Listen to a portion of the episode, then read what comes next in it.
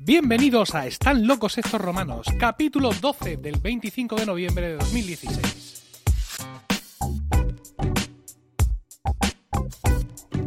Estamos en el año 2016 después de Jesucristo. Toda la sociedad está alienada por la incultura, la chabacanería y la falta de sentido común. ¿Toda? No. El selecto grupo de oyentes de este podcast forman una suerte de aldea gala que resiste todavía y siempre la estulticia de los invasores, conociendo con asombro y de pelo noticias y comportamientos ajenos que les hacen exclamar como aquellos irreductibles galos están locos estos romanos. Yo soy Emilcar y esta noche estoy acompañado por Diego Jaldón, buenas noches. Hola, buenas noches. Paco Pérez Cartagena, buenas noches. Muy buenas noches. Y José Miguel Morales, buenas noches. Muy buenas noches. De nuevo eh, grabamos desde los estudios de Onda Regional de Murcia, agradeciendo a toda la emisora eh, pues que nos faciliten estas instalaciones para dar rienda suelta a nuestra lenguaraz ironía. A eso. Entonces, ¿Qué te parece, José Miguel? ¿Tú no viste la otra vez? ¿Cómo- Ahora estoy fascinado, estoy completamente emocionado. Llevas tienes el botón de la tos. Tengo el botón de la tos, sí. Sí, Tengo el poder de la tos. ¿Podrías demostrarnos un poco cómo funciona el botón de la tos? Intenta toser, Emilio, inténtalo. Maldito sea, estás adelantado. Bueno, pero no se han oído todas mis toses y tenía un, tenía un repertorio amplio preparado. Bueno, ah, antes de empezar nuestro programa vamos a, a leer, si os parece, algunas de las reviews que nos habéis escrito en iTunes. Dice Isidoro Gallego nota 5 estrellas y dice divertida tertulia. Estoy enganchado a la tertulia de esta aldea gala que cada mes nos trae interesantes temas tratados con el humor y la clase que solo este grupo de amigos puede darle. Deseando que aparezca en mi podcatcher un nuevo capítulo. Saludos. Qué bonito. Fantástico, Muchas gracias. Fantástico, Isidoro. Qué maravilla, muchas gracias. De, aquí tenemos a ALB24, que pone 5 estrellas y dice, aún son pocas estrellas. Muy buenos, gente preparada y que sabe de qué habla. Este no se escucha mucho. el podcast. no dejéis de oír el capítulo de Infante Don Carlos. Hilarante. Ah, sí, ah. ahí, ahí hay que sí decir, bueno. Diego José, que has ganado varias estrellas en- entre nuestros oyentes, ¿no? Bueno, ya, ya tocaba que por una vez me saliera algo bien. Ah, Hoy se, hoy se ha crecido Ay, y, ay, el, y guion que trae es de unos 300 folios. Sí, efectivamente. Muy parecido al de la otra vez. Si luego, luego no lo lee entero. Porque la mitad ahí pone eh, sobrasada. Se lo ha subrayado. Sí, pero sobrasada, lejía. Dice, caldo, caldo de verduras. Dos. bueno, eh, más. eh, cinco estrellas. Dice, divertido y sin sentido. Este lo dice Naxito 0O. Cero O. Sí. Oh, Quiere ser como, como si fuera Naxito, pero el, de los tres O. últimas O's ha puesto un cero en medio para que parezca como una especie de ola. Ah, qué bonito. ah, qué bien. Qué maravilla. Y dice, este es el más sincero de todos, creo. Dice, si no esperas mucho de los romanos, te divertirás. bien, bien. Bueno, bien, bien. Este se ha captado la, la idiosincrasia de nuestro programa. Y el último comentario es de Is- Israneb, que no Israel, sino Israneb, que nota cinco estrellas, todos notan cinco estrellas, qué generosos sois. Y dice, genial y muy divertido. Es un podcast en el que varios amigos hablan sobre un tema en concreto cada uno.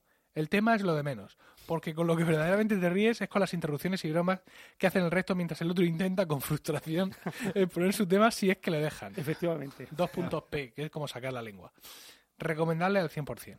Este señor ha comprendido perfectamente la idiosincrasia de este podcast. Sí. Qué maravilla. Bueno, pues nada, muchísimas gracias a todos por vuestros comentarios. Los esperamos ahí con Pasión Ribereña. Ya sabéis, entráis a iTunes. Es un proceso absurdamente complejo, con lo cual os agradecemos doblemente el hecho de que consigáis franquear todos los obstáculos que pone Tim Cook para que podáis dejar eh, vuestros comentarios. Pero bueno, siempre pueden dejar los comentarios en, en el blog de Milcar FM. Sí, lo que pasa es que los comentarios que pueden dejar en Milcar FM o los que pueden dejar en Spreaker o en Evox son comentarios a cada episodio. Ya, sí, Mientras que las reviews que dejas en iTunes son perspectivas sobre el podcast en general. Puede parecer una tontería, pero muchas veces pues tú llegas a un podcast, lo miras así y dices, ¿tú esto qué? Y de pronto ves ahí que tiene un porrón de estrellas y si te lees las reviews y dices tú, ah, pues venga, si tanta gente le ha gustado, Cierto, ¿por qué cierto. a mí no me va a gustar? O sea, que tiene, tiene eso aquel. Bueno, pues yo pienso que sin más dilación vamos a comenzar. Venga. ¿Vale? Vamos. Empezamos.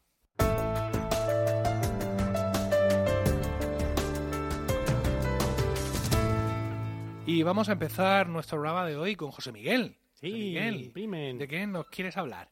Pues yo hoy os quiero hablar del ludismo.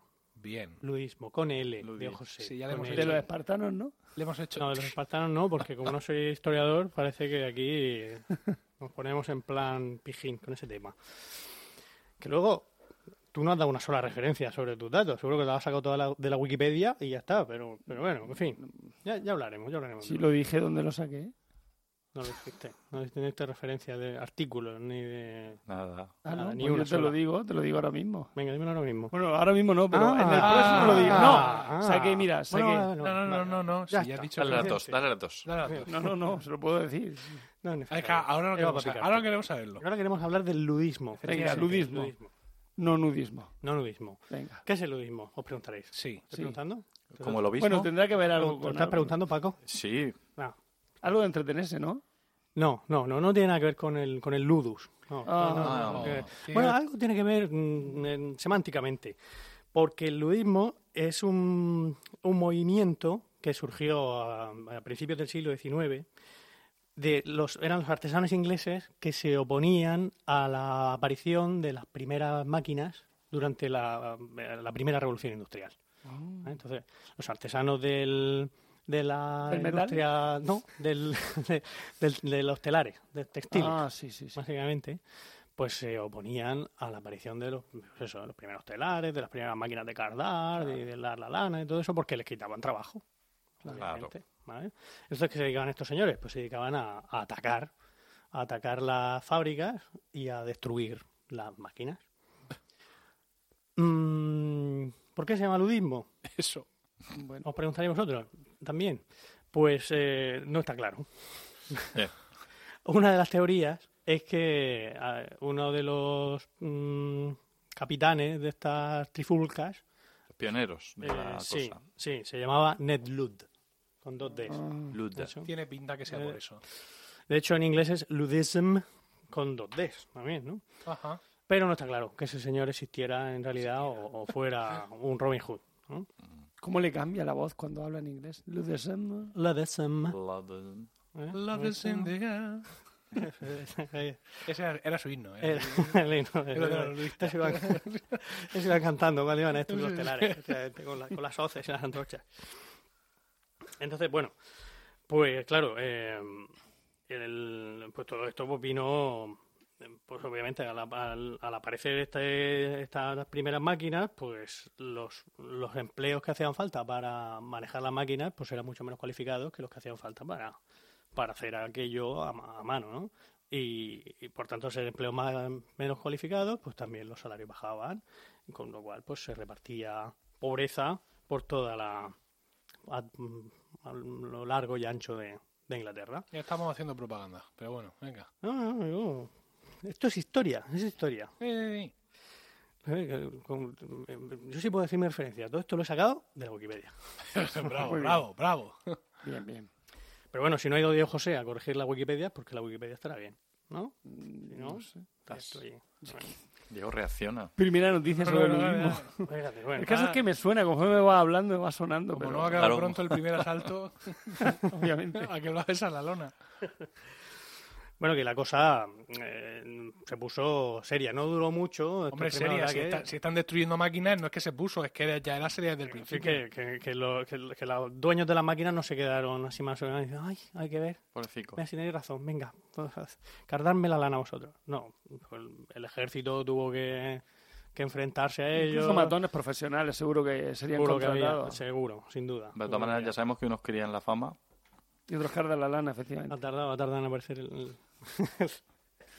no, no, no me acordaba yo de cómo era el dicho exactamente. Sí, Yo estaba en lo de sí. cardan la lana, pero ¿cómo era la otra parte? ¿Era? ¿Cómo Querían era? la Cazar la fama. rana. La unos- fama, unos querían la fama y otros cardan la lana. ¿Cardan la lana o cazan la rana? Depende, en depende del nivel, claro, del nivel cultural en el que... No, en las zonas de, de poca ganadería. Poca lana. ¿eh? Efectivamente, donde hay más, más pantanos. La zona de la Mesta, ya ahora- Pantanos, es más que de cazar la- Por ejemplo, en, En las zonas en marismales. Nueva Orleans. Ah, ¿sabes? ahí, ahí sí. Bueno, ahí hay eh, mucha, mucho algodón que cardar, pero bueno. Es una mierda, algún momento de sacarla. Ya, ya hicimos un chiste desagradable sobre Nueva Orleans una vez. Lo digo, si, Ah, yo si no estáis estaba. generando alguno, no estaba. que, que llegamos tarde. En fin. Bueno, pero eh, la cosa es que esto no se quedó en Inglaterra. Como todo, como por ejemplo Black Friday, que tardamos ya en hacerlo aparecer, pues en España también importamos este tema del ludismo. Y allá por 1821, en Alcoy, la liaron parda. Y en Alcoy es que son heavy, ¿eh? Es que en Alcoy, sobre todo en aquella época, Alcoy, eh, a final del siglo XVIII, Alcoy tenía 11.000 habitantes. ¿Cuántos tiene ahora? ¿15.000 a lo mejor? No, sé, no No sé. Si Voy a buscarlo, voy a buscarlo en tu fuente principal. Si alguien de. Alcoy nos está escuchando, lo puede, lo, Que lo- lo llame. puede escribir. que llame. Que llame. que lo ponga en la Wikipedia. Eh, quiero decir que ya en el, siglo, en el siglo XVIII era una población importante y en la que había una industria textil muy importante, sobre todo de la lana. Allí sí que se centraba en el, en el tema de la lana. Eh, Ah, sí. 59.567. por eso, 15.000 aproximadamente. Pero la Wikipedia no es una fuente fiable. No, efectivamente. poco- Bueno, pero de ¿cuántos habitantes tenía Murcia? en, en grado Fahrenheit. a finales del 18. Búscalo, búscalo. Igual tenía 180. ¿O cuántos? 11.000 habitantes al final del siglo XVIII era un bueno, sí, disparate. mucha gente. Era mucha un pueblo gente. muy grande. Nueva York, Nueva York. Eh, No tampoco. Pues Nueva York no sé cuánto. Al final del 18, ¿cuántos habitantes tenía Nueva York? Menos que Alcoy, seguro. Seguro. Loquísimo. Bueno, eh, pues eso, que ahí en Alcoy había una, una industria lanera muy importante. Pero lo que pasaba a finales del 18 es que la- los campesinos, pues, tenían a los ganaderos, pequeños ganaderos, tenían sus ovejicas, eh, las esquilaban y ellos hacían los primeros pasos de la de la Lo industrialización, ¿no? abatanaban ellos, ¿no? lo cardaban la lana y la hilaban. Y ya se la llevaban a, la- a las industrias textiles de Alcoy, pues ya cardadas e hiladas. Pero en estos años empezaron a llegar las máquinas que las cardadoras y las hiladoras automáticas. Y ya las, las pedían, la- lo pedían sin cardar. Efectivamente. "Eh, no hace falta. Si tú ya... Y claro, ellos por el cardado eh, Pues co- cobraban, cobraban. bastante más. claro. Cobraban bastante más que por la, Que por la lana en sí. Ah. Ahí está la cosa. Y entonces, pues la gente, pues, no, no, no, no le gustó esto. Y de hecho, pues el 2 de marzo de 1821, 1200 payos Madre mía. con sus hoces y sus antorchas se fueron para allá, al COI, y se cargaron 17 máquinas de, de, de, De cardar. de cardar y de E hilar. hilar. Una, no sé cuántas de cardar y cuántas de hilar. Una muchedumbre enfurecida. una muy ofrecida, sin duda. Y eh, hasta- no pararon hasta que el alcalde de Alcoy les prometió, Sí. como buen político, que las que quedaban enteras las iba a desmantelar. No hace falta que las queméis, que ya las desmantelo yo. Y entonces ellos tan contentos se fueron a su casa pensando que mañana iban a em- a hincharse a cardar y a, y a hilar. ¿Pero qué hizo el alcalde de Alcoy? Llamó a la Guardia Civil. por- No, no había Guardia Civil en aquella No, época. pero, pero algo parecido. Duque de Ahumada entró después. llamó a, a, pues, al ejército. Vino el ejército, vino- vinieron eh, regimientos de alcohol, de, o de Alicante. Para desmantelar las máquinas. No, no te lo vas a creer, pero no.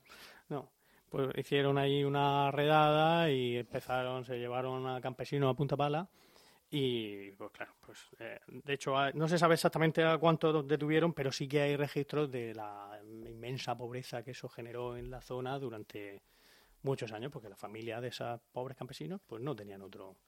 Encima que no podían Claro. cardar ni hilar, pues encima tampoco tenían al, El al campesino, padre de familia. el campesino principal. Exactamente. Eso les pasa, eso les pasa por ir en contra de las nuevas tecnologías. Justo, justo ahí que venía el siguiente párrafo de, mi- de mi- de mis apuntes. Que ahora, hoy en día, al ludita se le llama a estos payos de aquí, Ahí va. que son los que no quieren Anda. Utilizar las nuevas tecnologías Yo sí quiero utilizarlo, lo que pasa es que no me ponen ordenadores que funcionen, y prefieren seguir haciendo sus notas en un cuaderno. como tú, ¿no? eh, eh, pero mira mi cuaderno. Sí, Eh, tiene, la- tiene las líneas fijar mi torcidas. cuaderno. Su cuaderno tiene las líneas torcidas, para empezar. Ah, por eso te ha salido más barato. No, señor. Me Ah, ha salido ¿no? carísimo. ¿Qué dices? Encima. Y se escribe del final al principio, es como un manga. es japonés. Es Un un manga. cuaderno. Es un cuaderno para zurdos. ¿Eh? Increíble, pero cierto, quedado. es verdad. Esto, esto es tecnología punta. Totalmente. ¿Eh? Está Qué súper maravilla. Ostras. Ay, por eso está torcido. Claro, para que no Claro. vaya arrastrando la tinta. Anda. Es que como mi hijo zurdo sé de lo que estamos hablando. Claro que lo sabe. Mm. Y habría una posibilidad de que esta gente patrocinara nuestro podcast. Eh, Pues no lo creo, pero vamos. Pues, ¿Por qué? pues con- ahora con la publicidad que le acabo de hacer, malditos zurdos. Lo has estrenado para el podcast, realmente. yo, yo, yo hablaré con los de Imborrable. Que Es el primer, el primer cuaderno para zurdos que, que tienes. Zuaderno, El Zuaderno. primer zuaderno, perdón. El El primer primer Zuaderno. Para kurdos. Eh, sí, sí. O sea, que todavía no puedes decir si realmente esto te entusiasma o si... No, ya, sí, yo lo digo Bueno, ya, me bueno. entusiasma. estamos, tratando, estamos tratando de buscar un Para patrocinador. para que dar tiempo a que te Paco. arrepientas, ¿no? Efectivamente, esto es maravilloso. Estamos buscando patrocinio, Paco. Ay, perdón, perdón. Hay que mostrar entusiasmo por todo. Sí. Pero bueno, lo que iba diciendo eso, que, que el término ludita a día de hoy se, se aplica a eso, a la gente que se resiste a incorporar las nuevas tecnologías, sean ellos, eh, De la llámese información. eso, lo, lo que sea, Sean nuevas o de hace 50 años. efectivamente, a, a sus vidas. Los que no quieren tener móvil. Ah, Yo tengo móvil. tiempos. Sí, sí. eh, Pero no ¿sabes- quieres sabes de tenerlo, estamos Nokia lo sabes. en 5 en 5000, no sé cuánto, cuál era que el ladrillo famoso. Por cierto, ¿Qué? que lo que la, la gente se refiere cuando hablamos de nuevas tecnologías, Sí. se llama tecnologías de la información y las comunicaciones. Sí. Ahora. Que ya no se le llama nuevas tecnologías. Explícaselo en, tú en a, el campo 40 millones- académico, por a lo menos. 40 millones de españoles. Ya, ya, bueno. pero el- podcast pasado, que no estaba yo y cuando lo estuve oyendo, me estaba mordiendo la lengua todo el rato. No sé por qué, porque podía hablar perfectamente. En tu casa. Yo solo. Dice ahí en el coche, que vino al trabajo. Efectivamente, pero ahí estaba yo mordiendo la lengua. Me hice una llaga y, y se llaman así. ¿eh? ¿Queda claro? Sí, sí, sí. No me estoy interrumpiendo absolutamente nada. ¿Cómo que no? ¿Cómo que no te hemos interrumpido todo lo que hemos podido? Juan, ¿dónde Sí, estás? he- he perdido el hilo. Juan, Juan Lo que pasa es que, ver, estás, mostrando, estás mostrando cintura y nos incorporas, nos Claro. envuelves, nos engatusas y nos introduces en tu Está discurso. lanzando, está lanzando arpones hacia episodios anteriores, pero no menciona la ausencia de referencias del, de, de hace dos capítulos. Pero bueno, bien, sigue, sigue por ahí. Es que la, la, la- la de Diego. Lo de, lo, lo de Lo que, tuyo. lo que hacían los espartanos antes de entrar en batalla. Pero si Los- espartanos Jugando a Santa. Darío está- está grabado. Darío Pescador. Darío pescador Pescador. no lo diste, lo dijiste luego offline. No lo digo ahora online. Darío Pescador. Darío Pescador. A ver, busque usted. Busca Darío Pescador. ¿Qué te vas a...? Darío Bueno, voy a seguir con lo mío. Ujú. Pescador. No sale. Si no sale Wikipedia. ¿No sabes la Wikipedia? Es un famoso comunicador. ¿Qué libro? ¿Qué, o sea, ¿de qué, de, qué, de, qué, ¿de qué siglo es el libro Hay una ese? referencia a Darío Pescador. Tommaso Agnello, pescador napolitano y rebelde contra la monarquía hispánica. No, no, no, no. Darío Pescador es un escribe en cubo sobre temas de fitness y Ah, vale, sí. nutrición. Y Lo veo versado entonces. Ah, mía. ya está el señor historiador aquí dándose la- hablando de la gente. No, no, yo, si yo soy un ¿No? historiador de poca monta, pero Ya, ya, pero fitness. Bueno, Sí. el ludismo. como, como sabe de fitness no puede saber de historia, del ¿no? fitness. Oye, No, no, sí, tienes razón. El ludismo. Bueno, aquí vamos. Es que es muy corto lo que tiene, entonces está aquí haciendo tiempo. está hinchando. En eh. su maldito cuaderno para zurdo. Se ha acabado ya. Tiene Porque se escrito- cansó, se cansó de escribir. media página. Tiene Eh, cuatro, cuatro renglones torcidos. Le dio dolor de Eh, muñeca fíjate, en con ese página y cuaderno media infame. soy capaz de hablar mucho más del, que, De lo que que yo tú, tengo, que con yo 400 tengo- folios por las dos caras. Tengo como siete páginas, ocho. Madre mía, Nada más, espera. es poco. No, pero Digo, eso ya verás que rápido se despacha. Bueno, a partir del- de, de- de este término del, del ludismo ah, mm, viene el neoludismo, que según González y Metiel, El prefijo neo es igual a mierda. Sí, efectivamente. bueno, pues el, neo- el neoludismo es un movimiento en general pues contra el consumismo este estúpido de cambiar de móvil cada... sí. Con su mismo ¿Cuánto, móvil, Emilio? con su ¿Cuánto? mismo coche. No lo sé. Cada nueva. cada No me conozco las bases del neoludismo. cada 15 minutos aproximadamente. Y bueno, en general por las eh, lo amenazante de la, la- que pueden llegar a ser las nuevas tecnologías, de la edad computerizada. Lo cual me lleva, sí, Qué vejez. a ver, dicho así, suena suena súper súper viejuno. Pero ¿habéis visto Black Mirror? El primer capítulo. De la primera La temporada. primera Solo. temporada. Solo. Estaba en una habitación Me encerrado. gustó, me gustó, ¿eh? Hay que Esa decirlo. serie. Eh, de Covacho? Sí, sí, no, pero no estaba en una habitación encerrado. Había una de un primer ministro con un cerdo. Y... Sí, Esa, sí, esa. ah, pues esa. sí, había un. Yo vi dos o tres. Yo vi ese, Yo solo he visto uno. Pues es muy interesante serie. Está chulo, está chulo. Quiero, quiero verla. Y habla precisamente de esto. Pero es que resulta que acaban de estrenar la, la nueva temporada de las chicas Gilmore en Netflix. Madre mía. Pero que son las mismas. Hombre, pues claro que son las Con mismas. 17 años más. Sí. Y eso. Las chicas. Gilmore ya son las señoras Va a ver la Gilmore, evolución del Va de personaje. eso, va de eso. Hay que decir, Va de retro. hay que decir que ah, no sabría, o sea, no- es, es curioso porque evidentemente las dos tienen 17 años más, pero la que hacía de hija ahora parece mucho mayor de lo que le correspondería para hacer de hija de la, de la que era Matri. ¿no? En aquella época. No sé si no se me ha entendido. En Sí, absoluto. sí, en que aquella época tendría veintitantos, pero hacía de, de quinceañera. La Que de, que de 30 a 45 se nota menos que de 15 a 30. Es ello. Sí, es posible. Excepto en nuestro caso. Claro, por ejemplo, mi mujer... que- muy de rescatar series, porque Soy muy también de rescatar- rescataste, el- rescataste la de Padre Forzoso, Hombre, Full House. Pero, Pero- no, pero- Netflix. No, pero porque he de- visto Madres Forzosas. Por eso, madre, Pero- por eso pero has digo, visto madre eso en serio, forzosa. yo Por supuesto, con mi familia todos unidos. Yo vi Pero es que, claro, no mi hija, mi hija ha pedido explicaciones. Mirror no. ¿Por qué, ¿Por qué esto de Madres Forzosas? Entonces le he dicho, hija mía, te tengo que enseñar algo. Entonces Oh. le he dicho, existe Padres Forzosos. Dios santo. Y la estamos viendo desde el capítulo 1, toda la Madre familia. mía. Madre mía. Estamos disfrutando muchísimo. Sin duda. Yo, disfru- yo disfruto más de verla. Leyendo un buen libro con mis Estef- hijos. no, Oyendo, Stephanie, oyendo un buen Stephanie libro. sin cecear que cuando ceceaba. Versión original, por supuesto. No, No, No. no, porque mis hijos, mis hijos. no hablan inglés. Mis hijos se zampan Peppa. Pig en versión original, pero vamos. Sí. Pero porque tus hijos son unos estajanovistas, los tiene ahí. ¿te A los ¿te míos- vas a meter con mis hijos Mira, también? sí, los míos cuando... No, uy, tiene ver, una hija no- guapísima. no tienen y un hijo genial. Mira, yo veo algo en O Netflix sea que no es guapo. y, a- y a- También guapo. lo pongo en versión, ojazo. en versión original, No, ¿vale? bueno, padre. guapo, Entonces, de pronto no. llegan mis críos y quieren ver algo de dibujos y yo que sé, a veces por lo que sea, por la pereza no les cambian la cuenta y en mi misma cuenta le doy al dibujo animado. Sí. Entonces es en inglés y se ponen, me encantan. Se ponen los dos a llorar, ¡no! ¡En inglés no! Y digo, esa es la actitud. Pues a los míos los tengo engañados. Eh, les hemos dicho que en Netflix está todo en inglés. El ludismo. Entonces, si quieren verlo en Netflix, si quieren ver Peppa Pig cuando ellos quieren, tiene que ser en inglés. O sea, qué bonito está engañar a un, a un Es niño. con un buen fin. El fin justifica los medios en ocasiones, digo José. Vale. Bueno, Mi hijo ve los capítulos de Lego Ninja Go en francés. Es la única manera de los que lo he podido bajar, que he podido bajarlo en la. Cuando dices bajarlos, te refieres a comprarlos Claro, realmente. claro. en- es en que no los venden en España. Es que no los venden en España. Tengo que, vender- tengo que comprarlo ahí en la FNAC francesa. La FNUC. en fin. Bueno, sí. Bueno, Eh, un saludo a todos aquellos que dicen FNAC. en fin. Sí, están en nuestros corazones. Sí. Y en nuestras oraciones de los que oramos. De los que oráis. Bueno, yo también tengo oraciones. Mira, ¿ves? Esto es una oración. Bueno, yo estaba hablando de la tecnología. ¿eh? Había pasado de- de- del ludismo y el neoludismo Sí, a hablar de la hecho tecnología. Sí, ¿no? Porque, claro, la- em, es cierto que la llegada de la tecnología, pues, eh, siempre ha provocado la desaparición de, de empleo. Hay- he estado mirando un, blog de un señor que se llama Mark Vidal, que no sé si te suena a ti concretamente, Emilio. ¿Tenista? Ese, sí. sí, será tenista, pero es- él escribe, escribe un blog sobre tecnología. Ah, A lo mejor es tenista, ¿no? Mark Vidal, sí, me suena. Y Voy a buscarlo la Wikipedia. él insiste mucho en eso, en que todas las revoluciones industriales que ha habido, que, que vamos por cuatro, eh, siempre se ha hablado de crisis.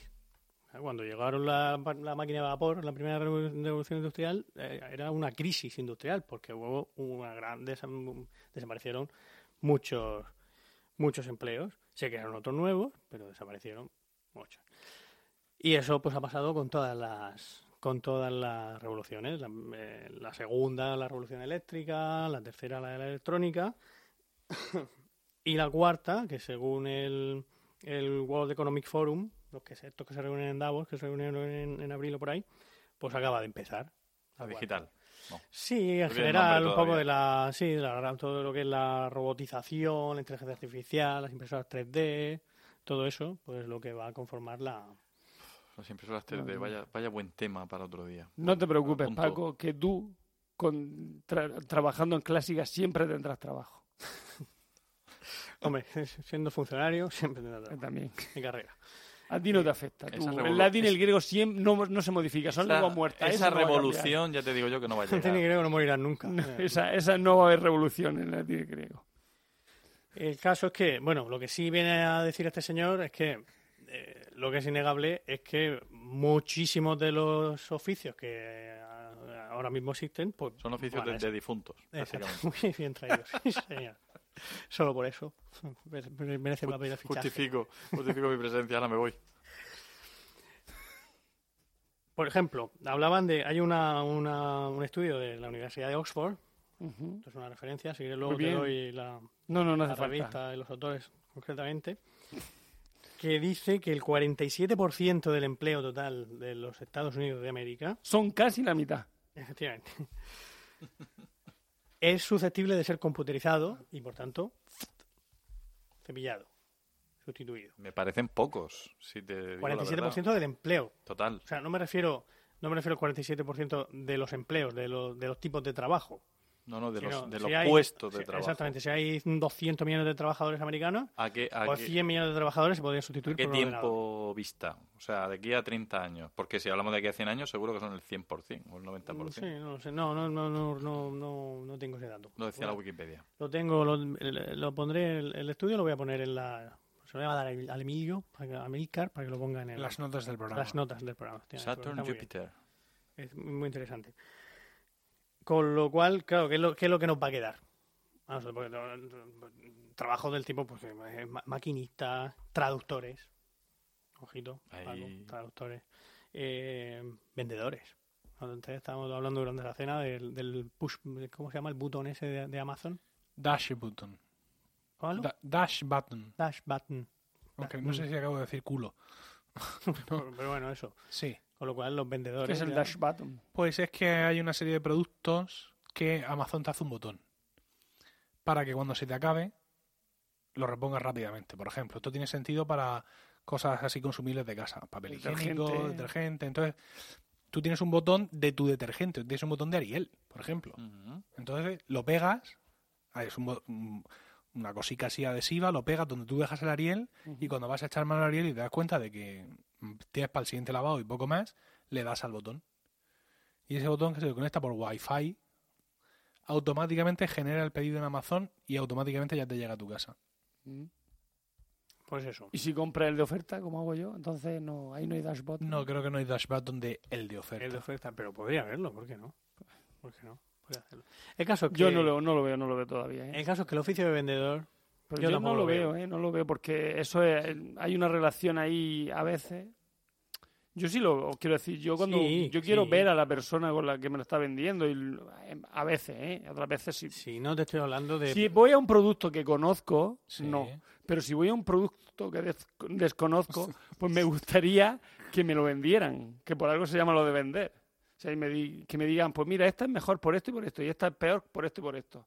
Si también puede traer foros, tienes razón, pero, Sí, pero ya sea, está, entonces sí, cambia a forero. Sí, pero el...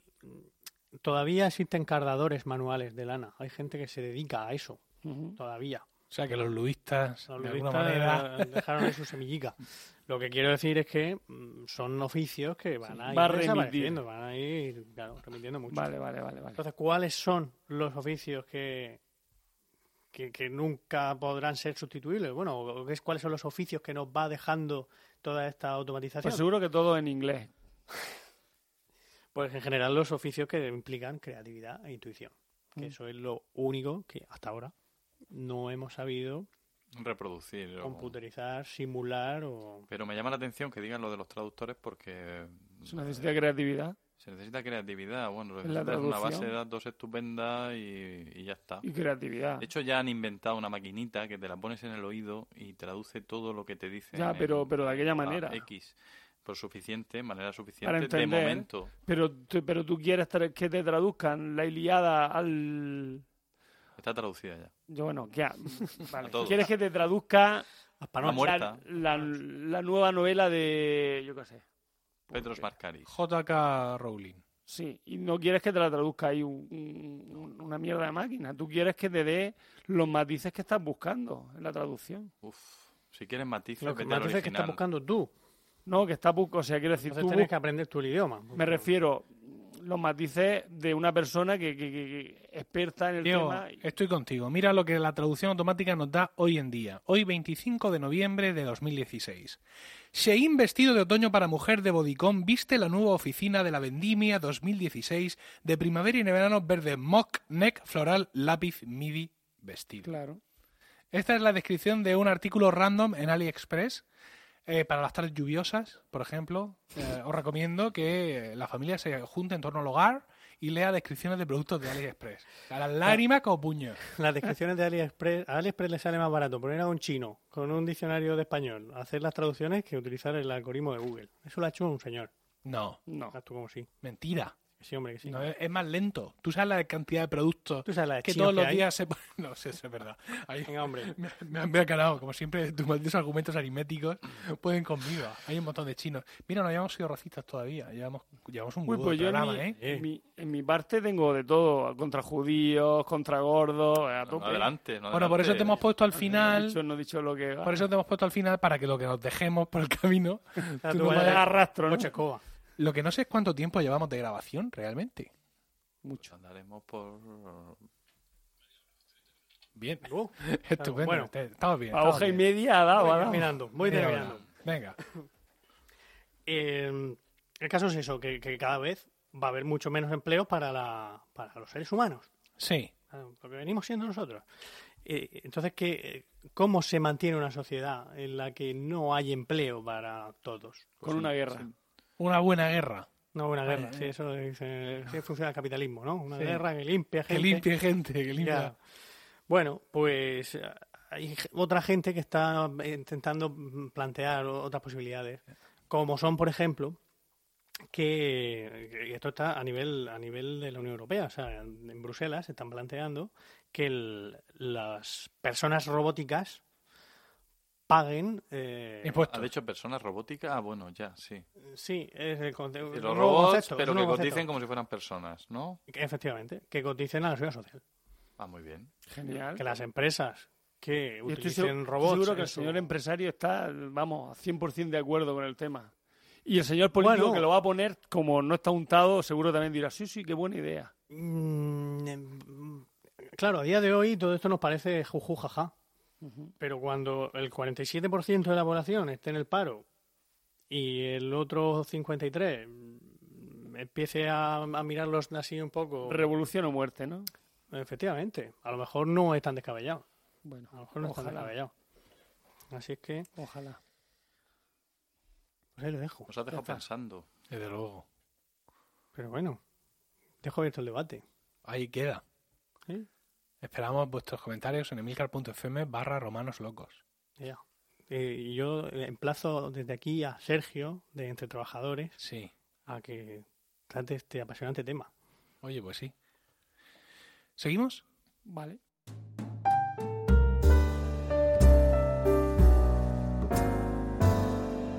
Y nuestro siguiente contertulio en intervenir, en ocupar con prioridad estas líneas que nos abren en Onda Regional de Murcia, es Paco, que según me dijo hace ya unos meses, va a tocar un tema que él ha querido eh, titular Insaniunt Romani. ¿O has cambiado de tema? ¿O vas a Pues sí, de Black Friday? He, he cambiado de título. Ahora sería Delirant Romani. Ah, Dios mío. Que después, de ¿Cuántos cons- matices? después de consultar mis fuentes, que Qué en este caso no era un Wikipedia, he descubierto que quizá Bueno. era lo más correcto. Bien, además hoy aquí sí voy a citar fuentes. ¿eh? Yo no sé si vais a poder soportar tanta fuente que voy a citar. Claro, pero bueno. sí. Eh, y claro, pues yo como recién llegado a este ilustre programa, lo primero que me llamó la atención fue el nombre, muy ingenioso. eh, y mientras que la gente se queda con la parte superficial, están locos, yo me quedé con el tema romano, que es lo que a mí me puede interesar.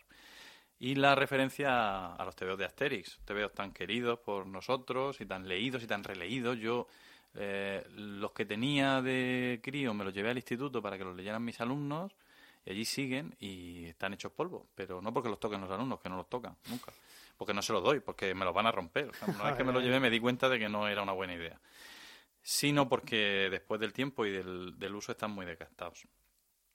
Entonces me planteé que podía ser interesante, como homenaje también en el duodécimo, la duodécima edición o emisión de este programa, hablar de eh, lo que hay en Asterix que mm, nos puede sonar de las veces que lo leímos, pero al mismo tiempo en su momento no relacionábamos o que no le buscábamos una explicación, porque para nosotros era algo que se daba, se daba por supuesto. Y, y esto nos va a llevar, bueno, a, a entrar un poco en temas de, de historia, de filología y de cosas de romanos y, y todo esto. Así que Yo he traído muchos muchos datos aquí apuntados y os pido que me interrumpáis rápidamente. No estéis tan callados ahí. A ver, Tajo, venga, empieza. ya. Tu, estoy discurso, sobre- tu discurso los tienes sortos. Sí, sí, estáis- Estos momentos. Ascuas. Ha sido, o sea, ¿Sabéis cuando se acerca cuando se acerca el ñu a beber del Serengeti sí, y están sí. los tres cocodrilos mirando así, esperando a ver? Pues una cosa así, ¿no? Un poco No, intimidado. Sin embargo, para mí lo, lo favorito es el Ñu, que está esperando que se coman al primero para ponerse justo donde estaba el primero. Qué fuerte. O sea, por fin, ¿no? Y se pone en el mismo sitio, pero vamos a ver. Bueno, Menos mal que son un montón de news. es lo bueno. Porque si no, con ese sistema que tienen de, de abrevarse, De hecho, eh, el, el ñu que eh, el ñu favorito mío es el que salta encima del cocodrilo, que eso también lo he visto, y se incluso se dejan llevar por el cocodrilo hasta la orilla. salta a la boca, es el Ñu, el ñu perezoso. El ñu del No, futuro. eh, cómeme ya. Que acaba pronto esto. Bueno, pues Insanium Romani o Delirium Romani quiere decir en latín están locos estos romanos. El Delirium Romani es la manera en que lo traducen, pues sabéis que hay múltiples, bueno, traducción a muchas lenguas de los tebeos de Asterix, pero eh, también hay una en latín, muy bien hecha, por cierto, de un tal Rubri Castellanus, que es un alemán que se llama se llama Roden Rodenbergen o algo así, que una traducción aproximada viene a ser el, el Rubri Castellanus, Castillo Rojo. Em, y traduce así, deliran romani, cuando Obelix dice su frase famosa. Tan locos estos romanos. Bueno, eh, el primero, primer eh, punto que se me ocurrió comentar, que creo que puede ser muy interesante, es que eh, eh, cuando pensamos en los galos como antecedentes, como antepasados del- de los franceses actuales, en los antiguos galos, en realidad nos estamos equivocando. Como bueno como es sabido y comúnmente comentado en nuestros círculos eh, los antiguos galos dejaron de ser alguien en el momento que los germanos se pusieron en su sitio y empezaron a invadirlo todo es decir, al en un principio las tribus galas ocupaban pues, toda la Bretaña, toda Francia, llegaban, bueno, por llegar, llegaban hasta Turquía, la actual Turquía. De ahí los gálatas famosos y el Galatasaray y todo esto tiene que ver con eso. Eh, de manera que el galo o el celta, que es lo mismo, son dos maneras de llamar al, al mismo pueblo indoeuropeo, se, se fue poco a poco arrinconando y dejó lo que hoy en día pues, son las lenguas gaélicas del sur de Irlanda, de Claro, en, Escocia, en Galicia, en Gales. Galicia, la, el Celtiberia, to- todo es lo mismo. Eh, esto hace que de lo que es la lengua gala sepamos también muy poco. Se han conservado algunas inscripciones, sabemos que era una lengua indoeuropea, como el latín, pero eh, no se conoce una gramática, se tienen datos muy, muy imprecisos. Bueno, Bueno, de todas maneras, en cualquier caso, la intención clara de Goscini, o Goscini, Goscini, tenía que era polaco, ¿no? ¿Cómo se diría en polaco? De origen, quiero decir, de venía de Polonia. En polaco, Es que me dio un faldón. Pues, Eres un poco el- polaco, el otro día, me, claro, Diego estudió polaco. A ver, Pues bueno, será Goscini. Goscini. Goscini. Es que no sé, es que claro, no sé si lleva la cedilla esa la C o cómo va eso. bueno, Vale. fin. que Bueno, lo, Míralo en la Wikipedia. lo vamos a llamar Goscini. Go- go- go- Goscini. Goscini, en murciano. Goscini. murciano. Bien. Bueno, que la, que la intención del autor Mm. de Asterix es claramente hacer una, una caricatura de los franceses actuales, ¿no? Con los cabezones que son, los cerveceros, los comilones, los narizotas, en general, ¿no? Sí, todos los vicios del... Sin embargo, ¿por qué, elige, ¿por qué elige a los galos como modelo y no elige, por ejemplo, a los... que hubiera sido muy lógico, a los merovingios, que fueron los, los antiguos antepasados reales y auténticos de los actuales franceses, es decir, los pueblos germánicos que invadieron, que invadieron luego Francia y que la ocuparon. O sea, Vercingetorix era merovingio. No, No, No, era Vercingetorix- galo. Era galo, galo. Vercingetorix era completamente galo, Ah, pues totalmente. Fue derrotado de Fueron, alemanes, fueron de- dominados de los- fueron- de los- Entonces, a eso por los voy. teutones. A eso voy. Eh, fueron dominados primero por los romanos y después en el siglo V este rey Clodoveo Vale, al, ahora que, sí. al que los franceses llaman Clovis y del que se toma el carácter de eh, el jefe que era Abrara. Abraracurcix, eh, mm, eh, pues eh, tiene algunos rasgos, por ejemplo lo del escudo, el escudo en el que siempre va subido Abraracurcix Sí. es un rasgo merovingio, ¿vale? Ah, Pero bueno, ¿por qué entonces los galos y no los merovingios? Por, de- por decir una cosa. Bueno, primero porque el enfrentamiento contra un pueblo así grande y potente, pues le da cierto lustre a Contra, la un- historia. contra un imperio. No contra, efectivamente, contra un imperio. Estaba muy reciente Eh, recordemos que Asterix empieza a publicar en 1959-1960, estaba muy reciente la guerra la guerra mundial y había también un resquemor contra lo germánico, que es por lo que seguramente también se evita remitirse al, al elemento germánico. Vale. Yo siempre Eh, había pensado que había un poco de identificación del Imperio Romano con el imperialismo americano. Con el imperialismo americano, pues yo no, eso no lo he visto por ningún lado, pero, pero puede ser. Hay, una- hay, una, hay una cosa interesante de Asterix, es que los romanos quedan en muchos momentos como, como el tonto, es decir, Mm. como los alemanes en las películas de los americanos, ¿no? que siempre son tontos y, y se, dejan, se dejan engañar. Pero también transmite, sobre todo en algunas figuras concretas, como la de Julio César, transmite algo de grandeza y algo de, Sí. de respeto. por todo. Bueno.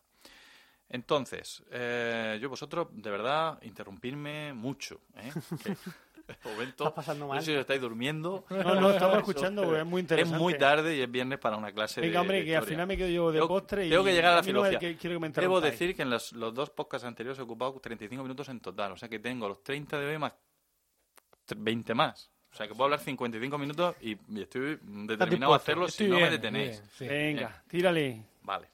Ah, el tema de los galos. Bien, pues además del el tema de los galos hay que hablar de la, de la homonimia con el gallo, con el animal, ¿no? que es la que da origen a que el gallo sea la figura mm, que representa a los Ah, franceses. claro, sí.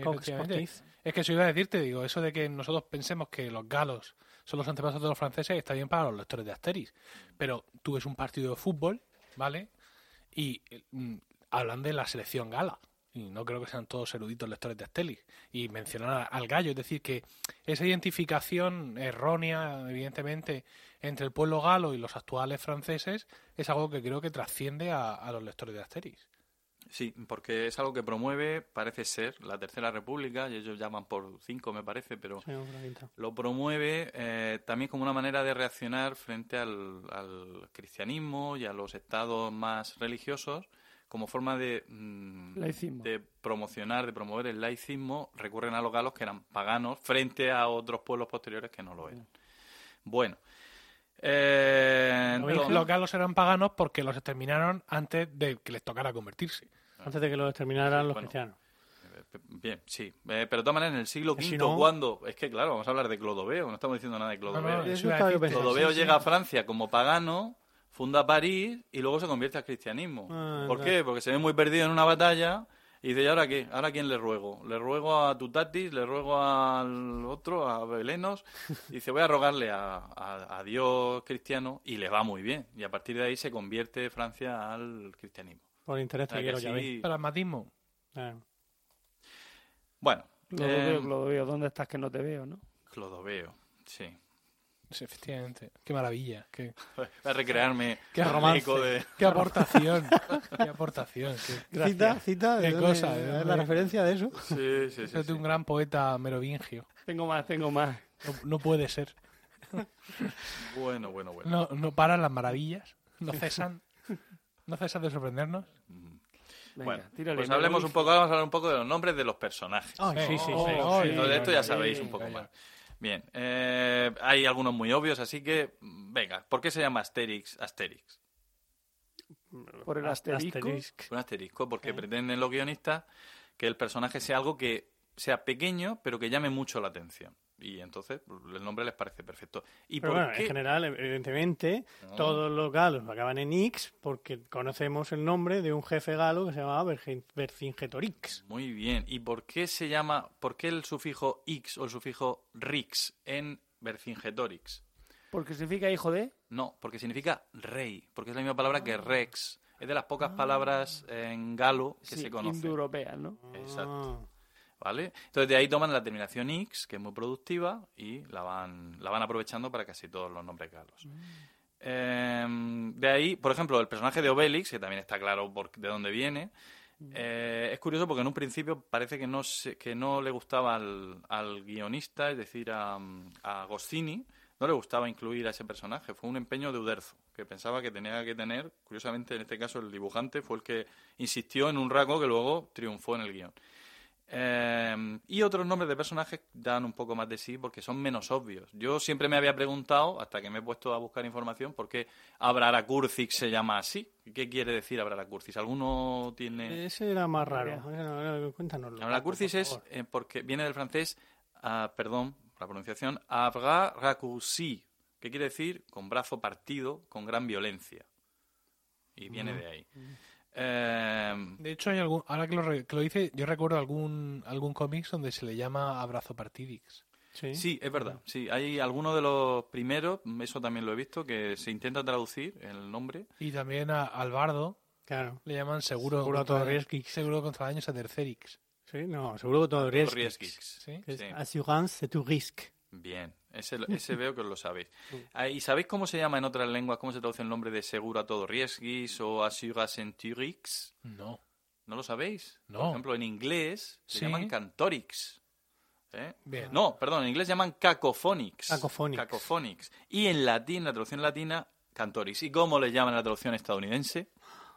¿Cómo? Donald Trumpix. Frank Sinatrix. Qué grande.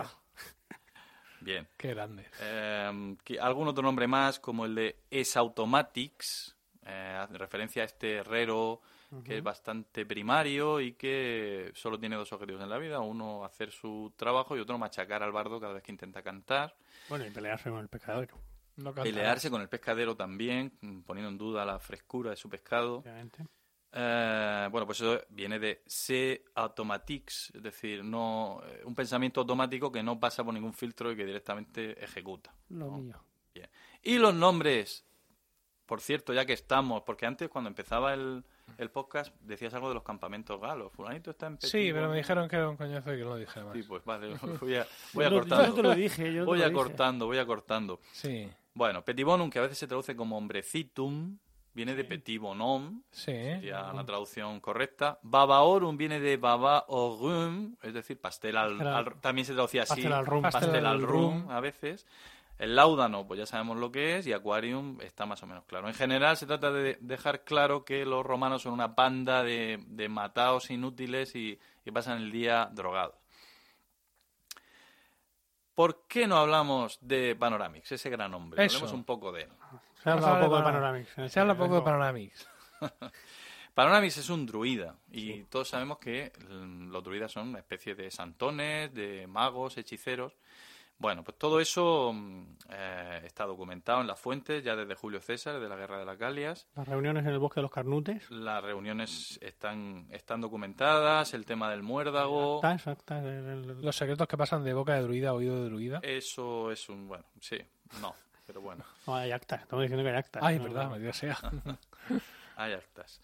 Eh, pero los druidas, eh, bueno, para empezar, el nombre druida procede de la palabra, de la raíz druis, que significa encina, que está en griego, de donde vienen las dríadas y todo eso.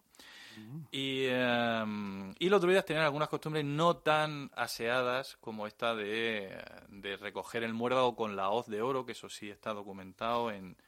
Luego leo la cita, en Plinio. Eso, nada excepto menos. los druidas corsos. Es que esperan que el muérdago caiga. Efectivamente, sí, sí. Bueno, pues los druidas también de vez en cuando hacían sacrificios humanos. Esta parte de la leyenda negra de los druidas nos, la- nos la han evitado y hemos de agradecérselo. Eh, por ejemplo, Plinio, Plinio eh, el viejo, lógicamente, no el joven, eh, dice que eh, tras haber preparado los sacrificios y los banquetes bajo los árboles, traen dos toros blancos cuyos cuernos han sido vendados. En su túnica blanca, un druida sube el árbol, sube al árbol, para cortar el muérdago con su hoz de oro. Otros, vestidos de la misma manera, lo reciben. Eh, después matan a los animales de sacrificio y rezan para que el dios les recompense por esta ofrenda. Luego hay otro texto de Diodoro Sículo en el que habla de cómo sacrifican a seres humanos y era muy importante para ellos, al hundir la daga en el pecho, observar la dirección en que desfallecía el, el ser humano, eh, cómo se convulsionaban sus extremidades y cómo brotaba en ellos la sangre y así podían leer el futuro. Claro, muy, es muy hermoso todo esto. Sí, estoy en este momento yo imaginando una Panoramix ahí con, con Sí. con una daga. Bien, ¿Cómo, cómo se llamaba el, el druida aquel que hacía la poción que cambiaba de color? ¿Te acuerdas? que cambiaba de color a los seres. No, no, humanos. no. A ver, hizo una poción que, bueno, le, eh, le, le dieron con un, con un menir al druida este. Entonces se volvió majarito, Ah, sí. ¿no? Y se puso a hacer miles de pociones inverosímiles. Y había una que hacía que la gente cambiara de color. Es que ese no lo tenía yo. No, Ah, ¿Cuál era ese? no me acuerdo. Era, ah, sí, era el combate de los jefes. Más de los jefes. Qué Mm. bueno. Sí. Yo no me acuerdo de ese. Claro, Bueno, bueno, pues pues- en el instituto. Eh, los tengo, no, es que no, tampoco los tengo todos. Si yo en realidad de Asterix, que me haya leído mucho, mucho, mucho, hay cinco o seis. Los otros, por una vez. Bueno, sigo, ¿eh? Sigo Exacto. porque de verdad... Salvaje. Por aquí. Sigo porque de verdad. Eh, Vas a, terminar con el tema de los nombres, ¿no? He terminado un poco ya. eh, sí. Es que yo quiero recordar aquí uno de los mejores nombres que, que- que- que- que recuerdo yo, por eso quiero recordarlo, que es el de el del, el del protagonista de Asterix en Córcega. El, el corso que estaba prisionero de los romanos, eh, que era O Catalineta Velachichix. Ay, sí. Qué grande. Dice, y de todo, y que, claro, al final, al final todo aquello quedó patente. Patente de corso. Qué grande. ¿Y sus elecciones? Las elecciones de los corsos. Las urnas ya están llenas. Eso ya está bien, están llenas entre las elecciones. Dice, sí, las tiramos al mar y gana el más fuerte. Es la costumbre aquí. En fin. Bueno, pues eh, por, por citar testimonios de autoridad, más testimonios de autoridad, eh, recordamos un poco el inicio de la, la Guerra de la Calia de Julio César, donde nos da ya unas cuantas ideas que luego se desarrollan. Por ejemplo, la Galia está dividida en tres partes, una que habitan los belgas, eh, otra los aquitanos, que se vendría a ser el país vasco francés de hoy en día, la tercera los que en su lengua se llaman celtas y en la nuestra galos, todos se diferencian en lenguaje, len- eh, costumbres y leyes. Eh, luego dice, los más valientes de todos son los belgas. Como sabemos, esto da origen al- a la disputa que hay en, en Asterix en Bélgica. Eh, y dice, porque viven muy remotos del fausto y delicadeza de nuestra provincia. Y rarísima vez llegan allá los mercaderes con cosas para enflaquecer los bríos. La traducción es un poco decimonónica, pero se entiende. Pero bonita. No, sí, es lo que yo siempre digo. Tú ponle a toda esta gente que anda haciendo guerras y no sé cuántos, tú ponle un McDonald's. Sí. Que tengan un sitio para ir a merendar. ¿Pero qué les Ya pasaba? verás, ya verás que pronto se les acaban la cara. ¿Qué les pasaba a los belgas? Que eran luditas. No, eran reacios a lo que les llegaba del, del Los imperio. lubitas eran otros, pero No, y sobre todo que no tenían, como es todo llano, se los veían venir. Eso sí. Bien.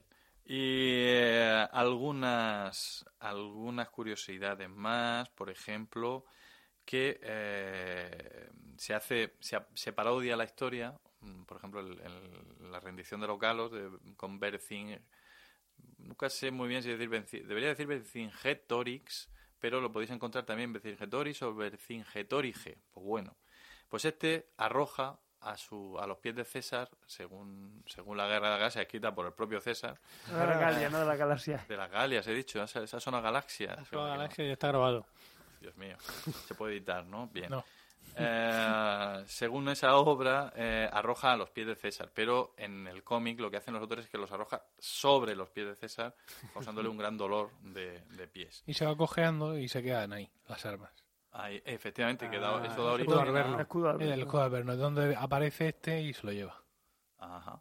El escudo Alberno es uno de mis favoritos, ya te- eso también lo digo. Uno de los cinco que te has leído. De los cin- no, me he leído más. Que, Ah. que sepa muy bien, muy bien, de los favoritos, sin duda.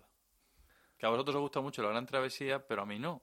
Ah, a mí sí me gustó. ¿Te gustó la Gran Travesía? De, uno de mis favoritos, la Gran Travesía. Mm, ¿La Gran Travesía o el...? eh, Yo digo, en La el que sale de 006. No, la Odisea de Asterix. No. Ah, la gran travesía, no. A mí me gusta la de la Odisea de Asterix. Que sea la La Odisea está bien, sí. Pero Son muy criticados. 006, aunque su verdadero nombre es James Bond. Sondix, efectivamente. Bueno, pues nada, ese Es que, todavía me es gusta que- menos. es que lo, del, lo del desierto es majestático. Sí, bueno. hay un momento, de- un salón de soy- té y los... ¿Y quién son? Ah, Ah, como soy, era Tracio, soy sumera. Nosotros los, los, los sumerios estamos en, en guerra con ellos. Tenemos que hacer su cara de tita. Eso es buenísimo. Bueno, pues eso ya... Eso ya no me gustan a mí, lo digo. Eh, Es el primero que escribió Uderzo solo. Ahí se le el acabó todo primero el que escribió. Uderzo. La Odisea solo. de Asterix ya se había muerto Gocini. Es que hemos tratado el tema ya aquí. El primero fue la... Ah, lo habéis tratado. A ver, en, Eh, todo esto que estás diciendo tú, ¿no? Pero a no, ver, me pero, a ver, no, no, no, no, No, no, no, no, no. En Están locos estos romanos 4, titulado Encerrados en el ascensor, eh, mi tema fue los nuevos libros de Asterix. Entonces Ah. daba un repaso a toda la historia de Asterix para acabar hablando de los eh, libros lanzados en solitario por Uderzo y un poco su calidad, vamos, su poca calidad Hmm. de media. Pues Sí. es que son La Gran Zanja, La Odisea, El Hijo de Asteris, Asteris en la India, La Rosa y la Espada, El Mal Trago de Obelix y Asteris y la Traviata. Y ya pues los últimos, ah, mm, los últimos del todo, bueno, el último del todo no sé si lo han leído, No. ahórratelo. Que ya sin Uderzo. La rosa y la espada o... No, no, que va, que va, que va. Es el, el- el aniversario de Asterix, por ejemplo, es una cosa mm, eh, terrible. El, el- Pero, pero ya no es ya no es Uderzo el que hace ni los No, dibujos no, ni el no, guion, no. Ha Ahora. Muerto. Se ha Ahora- muerto Uderzo también. No. Sí, hombre. se habrá- Sí, se murió A ver, Uderzo. a ver, a ¿no? ver. Ah, no, no, no, No, no. no se ha muerto. A. ¿No te acuerdas que le reclamaba Le Hacienda reclamamos Hacienda. 203.000 Ha euros? desaparecido, pero no ha muerto. Iba a hacer un A chiste sobre Sí, Grita yo, también, pero... yo también. Los pero últimos no a últimos son Asterix y los Pictos y el papiro de César. ¿A cuál de los dos más malos? Ya. Y estos ya son por otra gente. Sí, claro, eso es lo que yo tenía entendido, que ya no hacía Uderzo, pero no porque haya muerto. No, no, no. De hecho, ha, super- supervisado y se nota claramente en algunos de los guiones. ¿Qué es lo que pasa? Pues tenemos la esperanza de que muera pronto para ver realmente si esta gente tiene algún talento. Ya. Y si no, pues que sean eh, lapidados como si fueran defensores de las nuevas tecnologías.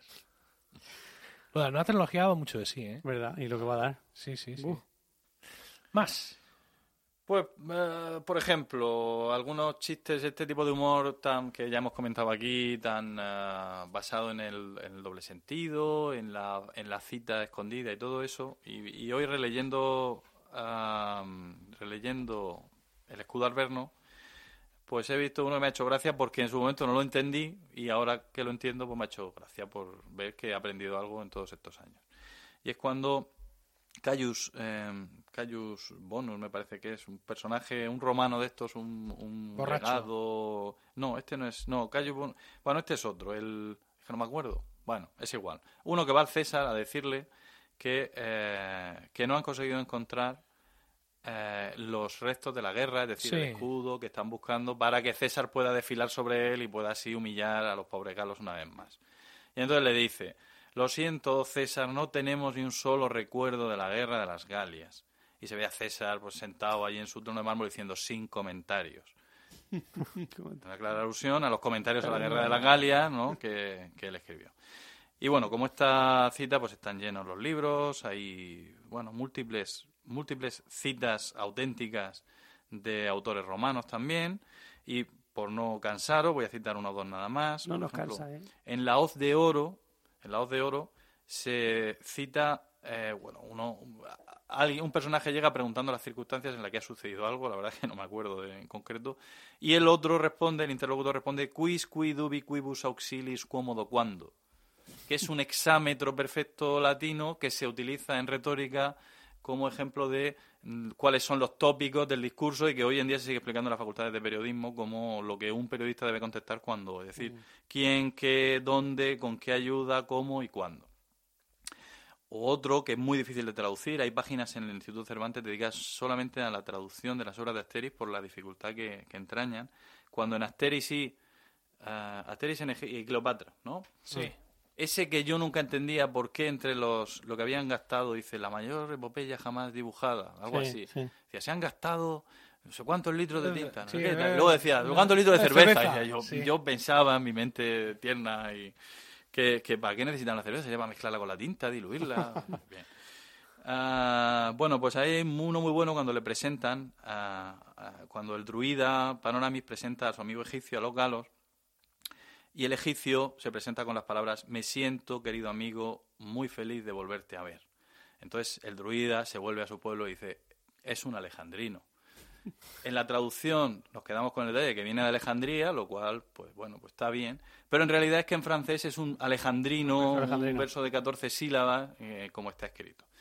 Y bueno, se trata, pues yo creo que de un rasgo, una prueba de- del muchísimo ingenio y el buen hacer de estos, de estos fenómenos.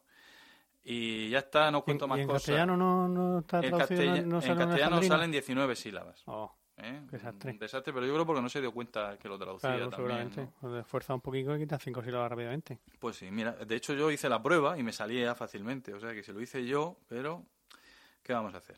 Ay. Bueno, o Tragicomics, sí, conté como Tim- Timeo Y me Danao- ganamos Dona Ferentes. Dona Ferentes. Los griegos, eh, temo a los griegos aunque traigan regalos. cita de Virgilio, eh, que viene muy a cuento porque lo que le sucede al pobre Laoconte también es un poco tragicómico, ¿no? Como el nombre del personaje. Bueno, ay, ay, ay. Bueno, pues, ¿qué os parece? ¿Qué os parece? ¿Parece bien?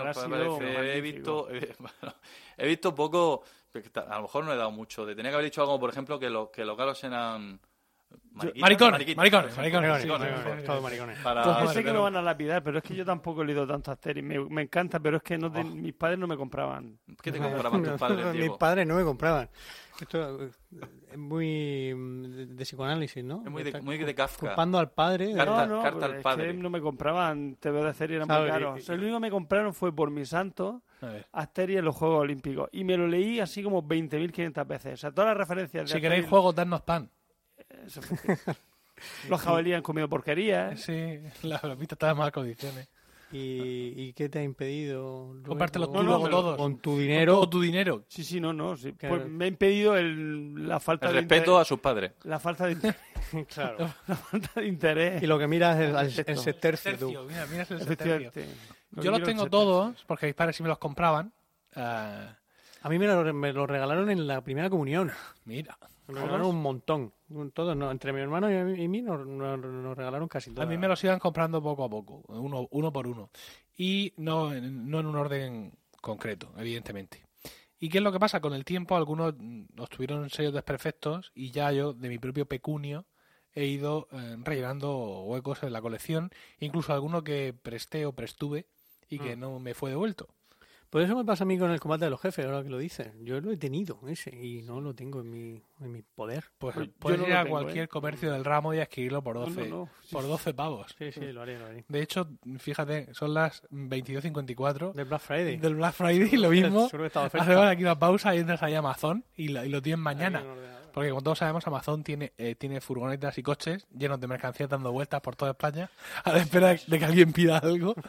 tira, tira para allá, tira para allá. Muy bien. Bueno, a mí, a mí se me han puesto los pelos de punta cuando has mencionado la hoz de oro en el, ¿Verdad? El texto en el texto. de César. Sí. No, el de César, No, no. no era César ese. Era el de, el de Diodoro, no. Era el ¿El de de Plinio? Plinio, el Viejo. Plinio el Viejo. el viejo. Sí, sí. Bravo, una gran sección, Paco. Muchas gracias. Un aplauso, un aplauso, Paco. Muy bueno. sí, sí. No sé si lo habrán recogido el micrófono, pero hemos aplaudido. Ah, seguimos. Venga. Y ahora, ¿quién levanta esto ahora? Me toca a mí. ¡Qué desastre! Si yo llego a saber esto... Levanta ni de- esto, no, no hay que levantarlo. Va el ¿Quién último. supera? ¿Quién ¿eh? supera? No, por eso digo. Si sé yo esto, va el último de cabeza. Ya ves. Porque ahora me tengo que comer yo un marrón que lo flipas. Bueno, luego está Diego José que te levanta. Sí, o me termino de hundir. Venga, seguimos.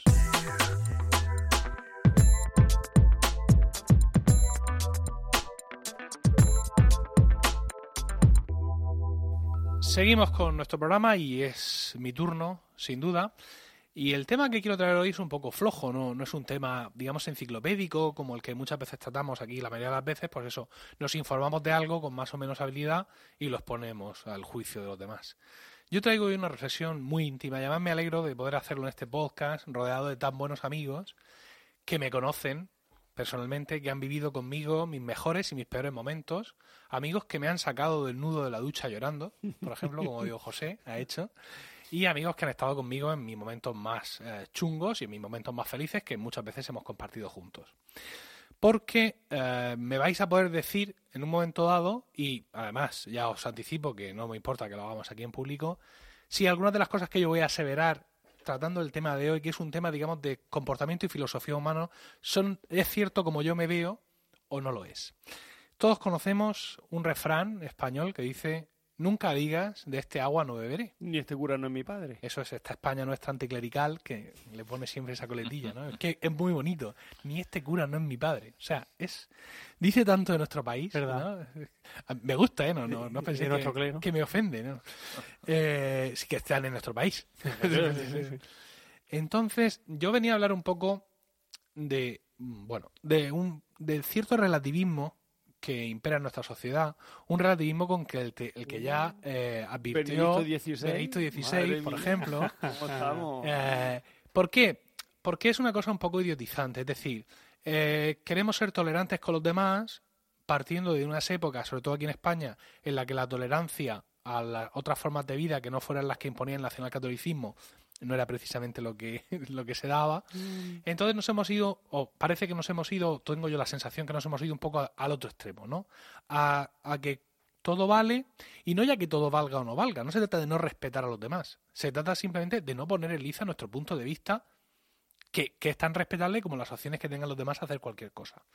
Eh, yo todo esto lo resumo mucho en, en una cosa que me contó Rocío. Eh, Rocío, eh, cuando nos íbamos a casar, cometió el gravísimo error, que todavía le dura, de entrar en internet y entró en un foro de bodas. ¿Vale? En un foro de bodas, esto es. ah, tendría que documentarme. ¿eh? Creo que estas cosas ya han desaparecido porque ya los foros no se llevan. Un foro de bodas es un foro compuesto por mujeres que se van a casar o que planean casarse. Entonces el foro tiene distintos estratos en función eh, de las que se van a casar en un momento. De hecho, tú solo tienes, por ejemplo, tienes permisos para acceder a ciertas zonas del foro donde están solo las que se casan en ese año o en esa parte del año. Una cosa terrible, ¿no? Madre. Y luego, cuando además cuando te casabas, entonces trascendías, este era el foro rosa, trascendías al foro azul, que es ya el foro de las que están, Ya están de las que están embarazadas Ah. o las que se quieren quedar embarazadas. Donde quiero destacar con especial crueldad el subforo que se llamara, que se llamaba el de las tardonas, que son las que las pobres están ahí, dale que te pego, pero no consiguen quedarse embarazadas. O sea, cabrón, ya ¿no? la crueldad, pero y la que se va allí, ¿sabes? La que dice, no, no, yo soy de las las tardonas, tardonas. ¿sabes? Madre Como si fuera culpa, culpa suya. ¿Cree que no querrá la mujer quedarse embarazada? Bueno, como fuere. Y entonces me decía que había una parte del foro donde la gente iba poniendo las cosas que elegía, ¿no? Este es mi vestido, tal, no sé cuántas. Y allí imperaba la norma de todos somos, todas somos princesas. Ya. Entonces, ponían unos zapatos sencillamente horribles, en una combinación abyecta de plástico y rasete. Y el, el comentario que Rocío siempre me indicaba era, no es mi estilo, pero a ti te quedan muy bien. Oh, ¿Vale? Dios. En vez de decirle, no se te ocurra, no ya ponerte eso, sino tocarlo.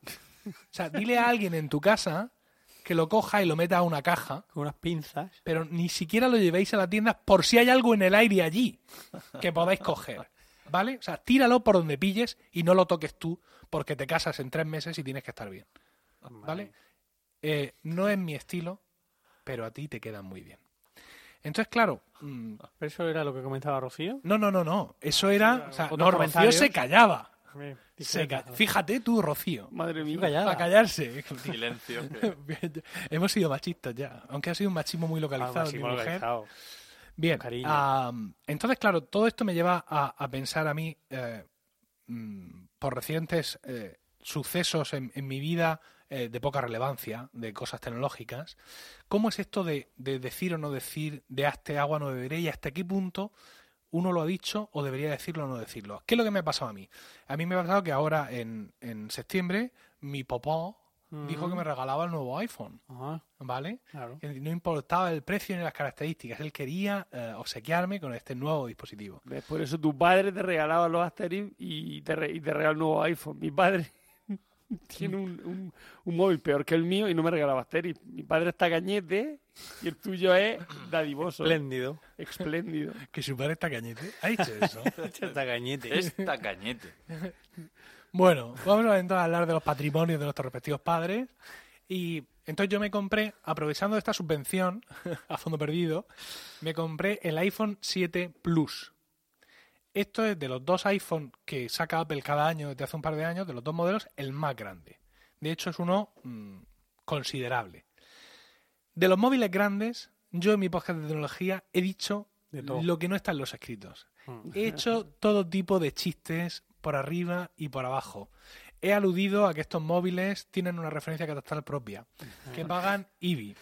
Eh, o sea, mm, Sí, sí, de sí, todo, o sea, de todo lo ha habido y por haber. Y ha venido, entonces ha habido gente que ha venido como muy fuerte a echarme en cara el, el hecho de que yo ahora me haya desdicho de todo lo dicho y eh, me haya comprado un móvil grande. Y ya os digo, hablando de cosas tecnológicas, pues es una cosa que no tiene importancia. Pero yo me pregunto, ¿vale? ¿Tenemos que ser así? Es decir, ¿no tenemos que defender en cada momento lo que, lo que creemos o lo que opinamos con, con determinación por miedo a que, uy, la vida es muy larga, ¿no? O sea, no digas de este agua no beberé. No. ¿Quién sabe si dentro de un tiempo tú... man- tú mantente ahí en un perfil bajo, porque, uff, si es que la vida, la vida da muchas vueltas. Esto ocurre también mucho en, en ámbitos laborales y en determinadas profesiones, ¿no? Es decir, ah, yo qué sé, pues en, en profesiones que son colegiadas, médicos, arquitectos, abogados, eh, ingenieros, ¿no? Donde tú de alguna manera siempre vas a estar en relación con los de tu, con los de tu especie. Es decir, yo mm, soy diplomado en ciencias empresariales, he estado trabajando 20 años eh, y sigo trabajando como contable, gestor de proyectos en una empresa municipal relacionada con el urbanismo, pero no sabemos si yo dentro de cinco años voy a estar haciendo otra cosa completamente distinta. Quiero decir, he cambiado incluso de sector, ya no voy a estar en el urbanismo. Pero claro, el que es médico mm, va a, va a ser lo normal es que sea médico toda su vida, ¿no? Entonces, por ejemplo, en las profesiones estas, cuando tienes algún desplante, algún problema, alguna cosa que te sale de la empresa, o te- siempre existe esa prudencia porque, claro, la vida es muy larga y nunca se sabe, entonces yo me quedo aquí como tal. Y hombre, cuando hablamos del condumio de uno, pues entiendo la prudencia. Pero en general, yo siempre he sido partidario de que lo que yo creo en el momento y en lo que estoy convencido lo defiendo con vehemencia. ¿Por qué tengo que andar con.? Ya os digo, olvidamos, olvidaos del teléfono móvil, que estos son tontadas del día a día. Sí. Pero en general, yo he sido afiliado del PP, Cierto. ¿vale? Y lo has defendido. Con mi carné, ya lo creo. Y además me afilié al PP co- como una reacción a cosas que pasaban en ese momento y que no me gustaban. Y allí que fui yo. Y no solo me afilié, sino que pagué mis cuotas. Cosa que ya es mucho más de lo que pueden decir los afiliados a muchos partidos, nuevos y viejos. Los 800.000. ¿Vale? Pagaba mis cuotas. Y aparte, cuando el partido me necesitó para ir a mirar de cerca una mesa electoral durante ocho horas, ahí estuve sin quitarle un ojo. Ahí, ahí. Y llevé al Baricoques, Bueno, Madre mía. que los ofrecí además a los que estaban allí de cualquier signo político. qué ¿vale? Generosidad. Y cuando, y cuando aquello Eso me. Van verdes. ¿Eh? Ácidos. que están buenísimos. Y cuando aquello me decepcionó muchísimo y, y cambié, de- de- pues, pues, no tuve empacho en dejar el partido y tal. Y bueno, ahora mismo mi posición política es muy contraria al PP y también la defiendo con energía. O sea, ¿por qué debo de ser calificado como un veleta o mis opiniones deben de ser menoscabadas porque he ido Que has cambiado de opinión. Efectivamente. Y no solo, por ejemplo, hay personajes, quizá no sea un gran ejemplo, pero Jorge Verstringe, ¿vale? Jorge Verstringe era el del fin de Fraga. Y lo, lo último que yo sé de él es que sus posturas son como ya casi Sí. de extrema izquierda. Es decir, es un personaje, insisto, que, que quizá aparte de, de qué tipo de ideas tiene, no es un personaje que haya demostrado eh, unas valías excesivas o por lo menos de manera continuada como para que eso nos haya formado de él una figura de respeto independientemente de lo que piense políticamente. Pero que muchas veces tenemos a- tendemos a descalificar. en la- la- el viaje contrario tenemos múltiples ejemplos. Gemelo Santos, por ejemplo, que era maoísta en su juventud. Y, en fin, hay muchos, muchos ejemplos de ese viaje. Sí, pero en- ese tipo de cosas políticas pues se da mucho lo que tú acabas de decir, ¿no? O sea, cosas de juventud que luego tal. De hecho, hay muchas teorías políticas generales que asocian las ideas, las ideas, la ideología política con el momento vital y de, de edad de, de cada uno, ¿no? O sea, es normal cuando eres joven ser de izquierda si quieres cambiar el mundo, pero tú con tu nómina y tu hipoteca ya te harás de derechas y serás un señor con panza, ¿no? Hay algunas teorías que dicen eso. Entonces yo, yo no sé, mm, no sé cómo, cómo lo veis. He estado intentando rastrear mi, mi biografía, la, la importante. Quiero decir, no si me tengo un móvil grande ahora o no lo tengo. Buscando momentos en los que yo haya lanzado maldiciones sobre no sé qué, más allá de la política, y que luego haya cambiado de opinión radicalmente o lo que sea. Y tampoco he encontrado así grandes ejemplos porque muchas veces uno es poco consciente de su vida. ¿Vale? No sé si vosotros tenéis testimonios propios Sí. o, o Tengo yo uno. Sobre, ¿De Diego? Ah. Sobre mí mismo.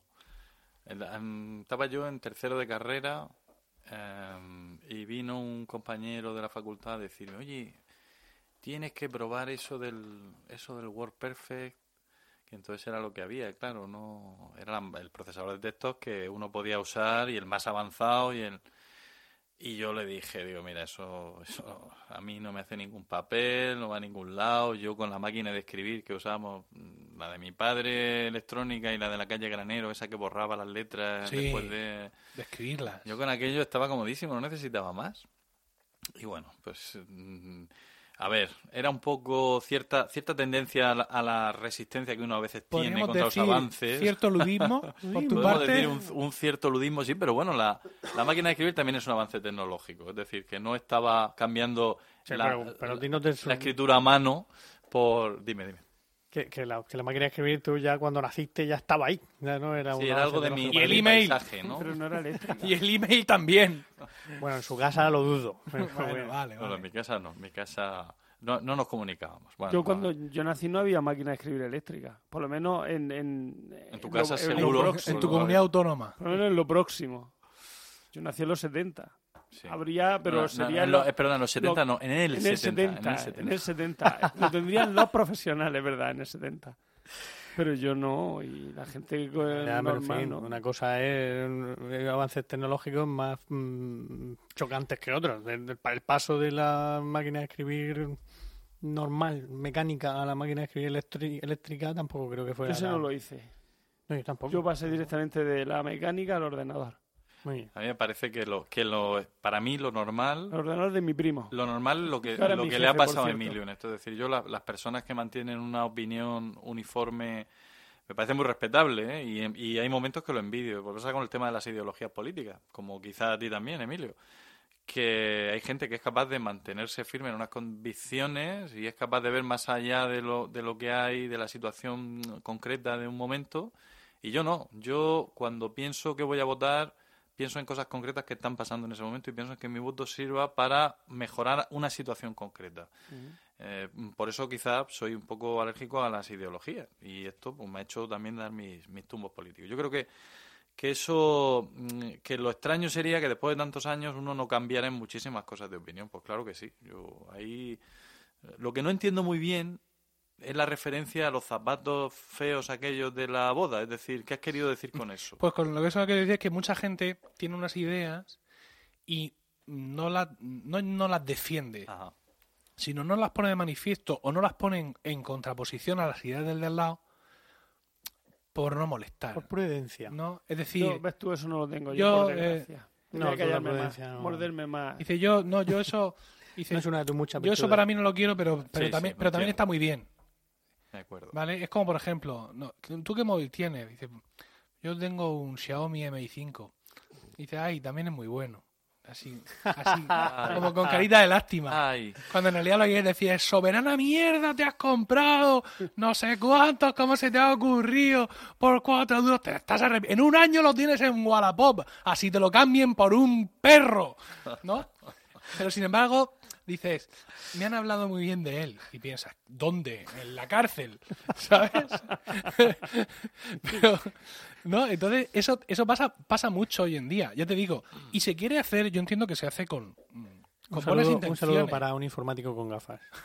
Que se hace, se hace con buenas intenciones, con la intención de, de no contrariar al de al lado, pero el otro, el de al lado, mm, no se va a contrariar porque opines distinto. Efectivamente. ¿Vale? O sea, seguramente al lado puede sobrevivir con que a ti no te guste su camisa. Pero es que sí hay gente que se contraría, Emilio. Sí. Yo me prefiero callarme muchas veces por eso, porque por no, porque no, no tengo energías para meterme en ciertas disputas. Entonces, si mm, me, callándome me ahorro esa energía, mm, yo para mí por lo menos, la gente dice, es que hay que decir lo que uno piensa. Vamos a ver, vamos a ver. La sinceridad. Emilio, tú lo haces continuamente. El que- Sí. Decir lo que piensas. No, callarte para no meterte Ah, bueno, en que disputas. En, en- en disputas sin sentido. Ah, ¿tu mujer también habló con la mía?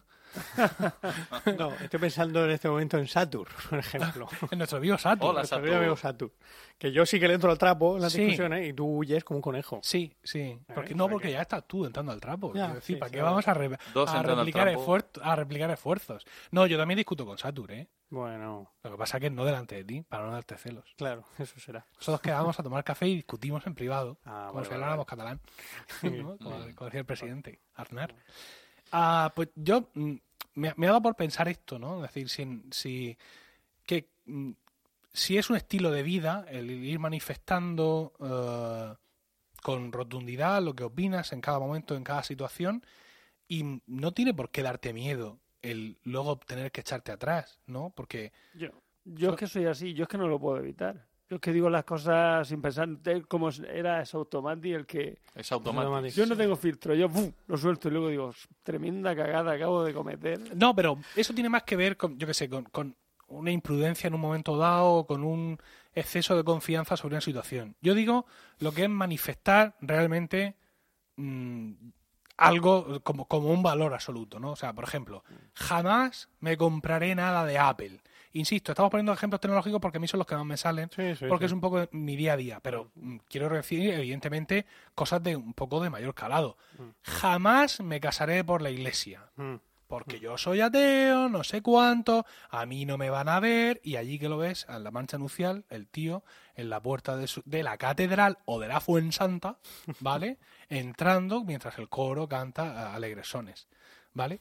Pues ese tío, más que avergonzarse o tratar de esquivar, eh, eh, ese tío o tía, tratar de esquivar el tema cuando los amigos le dicen, es que no se iba a casar por la iglesia, es que está ahí en la Fuensanta y a 14 de agosto, ¿eh? Pues ese tío tiene que salir al trapo, e igual que en su momento defendió que jamás se casaría por la iglesia, llegar y decir, pues me lo ha pedido mi mujer y me caso por la iglesia. Y punto, y ponerle un par, siempre en Sí, esta vida. sin duda. No, no es eso. Me parece que, que dice más de ti el defender, en, insisto, en cada momento por qué hacen las cosas, que el intentar escurrir el bulto de expresiones pasadas o intentar directamente no manifestarte en nada y pasar desapercibido. Claro, eso eh, estoy, estoy de acuerdo contigo, pero hay un- una fina línea que los separa de lo que ahora se llama eh, ser políticamente incorrecto. No, yo es que soy políticamente incorrecto y suelto aquí la barbaridad que se me ocurra, racista, homófoba o, vamos, como si estuviéramos grabando un, un programa de los De, de los, de los nuestros, sí. Y hay, hay que hay que tener un Respeto. Una, una cosa es ser- no, no tener tener una cierta ¿Y cómo convives, con, cómo convives con, la con las de- redes sociales ahora mismo? ¿Cómo soportas tú? Yo, porque a mí me cuesta mucho eh, seguir en Facebook, seguir en Twitter, sobre todo por la, la poca poco respeto y la poca tolerancia que, que se vive en general. Sí, O sea, bueno. es pues- imposible defender algo sin descalificar, Pues yo sin, fíjate- sin faltar. No, no, no. es Soy bastante más respetuoso en las redes sociales de lo que soy del, si lo tengo a la persona de, en la cara. No sé por qué, pero No, por la inmediatez. Porque tú dices ahora un disparate que a mí me ofende y aquí mismo discutimos Claro. y al final llegamos a una conclusión la que sea. Pero en un hilo de tweets, mi- ya- yo mido más. ¿sabes? Es Mira, que me metido yo en- nunca en- se en sabe esa. Lo que puede ocurrir ni Nunca cuándo. jamás volveré a hacerlo. Ah, efectivamente. Y, lo No, y no ya tweets, ¿eh? Nosotros algunas veces hemos tenido malentendidos en, en el grupo de correo del coro. Mm. Precisamente porque la palabra escrita no transmite determinadas sensaciones, no hay inflexiones de voz, la ironía es muy difícil. Incluso ahora, o sea, en un audio, en, en- en radio, que es en definitiva lo que hacemos en, en este tipo de expresiones, la ironía es muy difícil de transmitir. Bueno. Porque la ironía en muchas ocasiones se transmite también con el lenguaje físico, ¿no? Entonces, pues estas cosas ocurren y se crean pues tensiones y todo ese tipo de historias. Y evidentemente en el cara a cara es más fácil y más inmediato resolver que en cualquier otro medio que, que se lía, que se lía parda, como Pero, dijo aquella. Pues eso, yo soy de, de vivir la vida con intensidad y de decir en cada momento lo que uno opina y si luego te tienes que retractar, Sí, pues por supuesto. A ver, y, te cosa, y lo explicas a quien merezca la explicación. Claro. Y eh, tampoco vas a ir toda una la vida- es una cosa es eso y otra cosa es Albert Rivera. Pero bueno. Ahí, que- ahí queda eso. No, yo creo que Albert Rivera, eh, como decía Woody Allen en una película, actúa con una ética acorde a sus necesidades. Efectivamente, sin duda. ¿No? Entonces, pues, eh, tres cuartos de lo mismo. No, sinceramente. O sea, yo creo que él está haciendo un papel que seguramente a él tampoco le gusta, ¿vale? Pero que es el papel político que tiene que tener.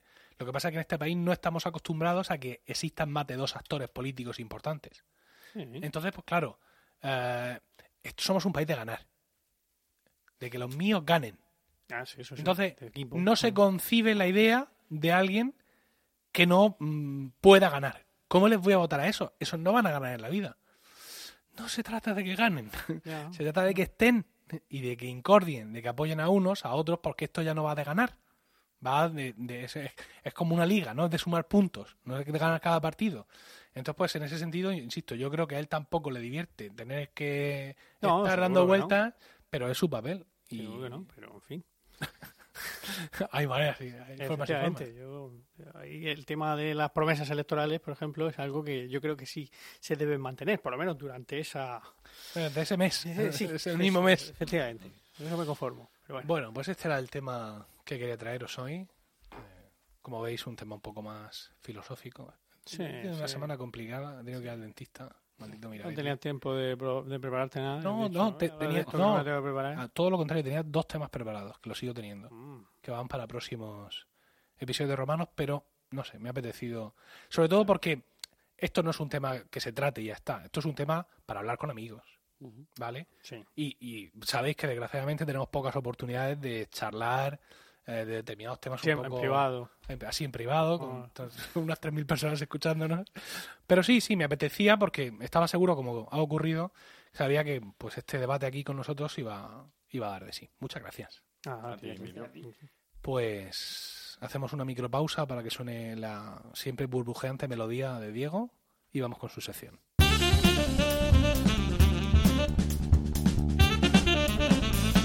Y encaramos ya la recta final de nuestro programa con eh, nuestro corresponsal en el pasado.